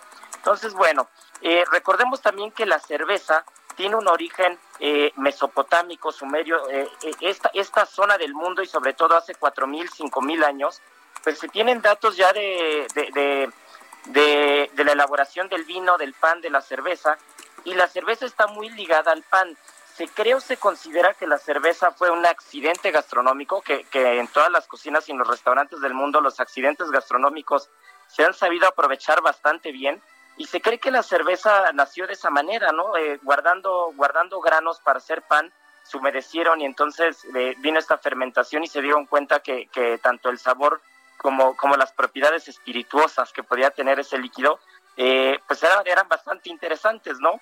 Entonces, eh, voy a poner un ejemplo nada más para que se den cuenta y cómo hay ciertas técnicas que se siguen usando hasta el día de hoy. Anteriormente para hacer cerveza se partía de las levaduras de las cervezas anteriores para hacer las nuevas cervezas. Y esa técnica es muy usada en un muy famoso restaurante mexicano con el famoso mole madre, que van usando como, como estas, eh, estas propiedades y estas, estas, estos sabores concentrados que va teniendo el mole de un día antes para irlo usando durante los siguientes días y al día de hoy este restaurante llevará como más de dos mil días eh, reutilizando como una base una pasta de ese propio mole, ¿no? Cosa que antes hacían con la cerveza. Y volviendo al tema gastronómico, eh, es importante que se sepa que la cerveza, aparte de, una, de, un buen acompañamiento, pues sirve para muchas preparaciones. Eh, yo no sabía, por ejemplo, y apenas lo encontré en un restaurante, en un restaurante belga, que están haciendo una mermelada de cerveza y es como el hit, ¿no? Entonces, yo creo que, que, hay mucho por explorar, hay muchas variantes de la cerveza en México. En México hay grandes cerveceras, eh, no hablemos de la que ya cancelaron por aquí este, a, una votación a mano alzada, ese será otro tema, pero eh, la verdad es que México es un país cervecero, con grandes, grandes, grandes casas de cerveza. Y bueno, en Baja California, ayer que medio tocamos un poquito el tema de los vinos, Baja California es famoso no solo por sus vinos, ¿no? sino también por su cerveza. No sé si, si tú, querido Sergio, has probado alguna buena cerveza en esa zona. Las cervezas, las cervezas artesanales allá de Ensenada son, son buenas. Hay una, hay muchas que me han gustado. Una me acuerdo de inmediato porque se llama Aguamala, pésimo nombre para una cerveza, pero la cerveza buenísima. sí, la verdad es que sí, y ellos mismos eh, tienen una llamada Perro del Mar, que también es una delicia de cerveza. La verdad es que en Ensenada hay, hay muy buena cultura y en México en general, ¿no? Entonces hay muchas, hay muchas, muchas adaptaciones que podemos tener de la cerveza en la cocina Y bueno, pues no dejen de experimentar, de cocinar desde unos bisteces a la cerveza, un pollo a la cerveza, o incluso una mantequilla con camarones y una buena cerveza oscura es una delicia. Muy bien. Israel, gracias por este comentario. Gracias igualmente y solo quiero invitar a quien nos está escuchando que mañana vea la sección en la edición impresa del Heraldo de México de Gastrolab como todos los viernes. Muy bien, muchas gracias Israel, se nos acabó el tiempo Guadalupe. Vámonos entonces, que le pasen todos muy bien. Hasta mañana a las 7 de la mañana, coma frutas y verduras, gracias, gracias de todo corazón.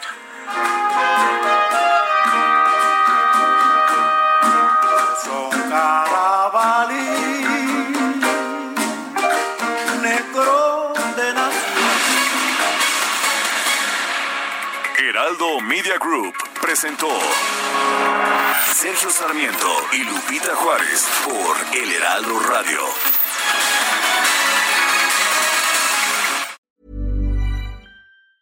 Ever catch yourself eating the same flavorless dinner three days in a row? Dreaming of something better? Well, HelloFresh is your guilt-free dream come true, baby. It's me, Kiki Palmer. Let's wake up those taste buds with hot, juicy pecan crusted chicken or garlic butter shrimp scampi. Mm. Hello Fresh. Stop dreaming of all the delicious possibilities and dig in at HelloFresh.com. Let's get this dinner party started.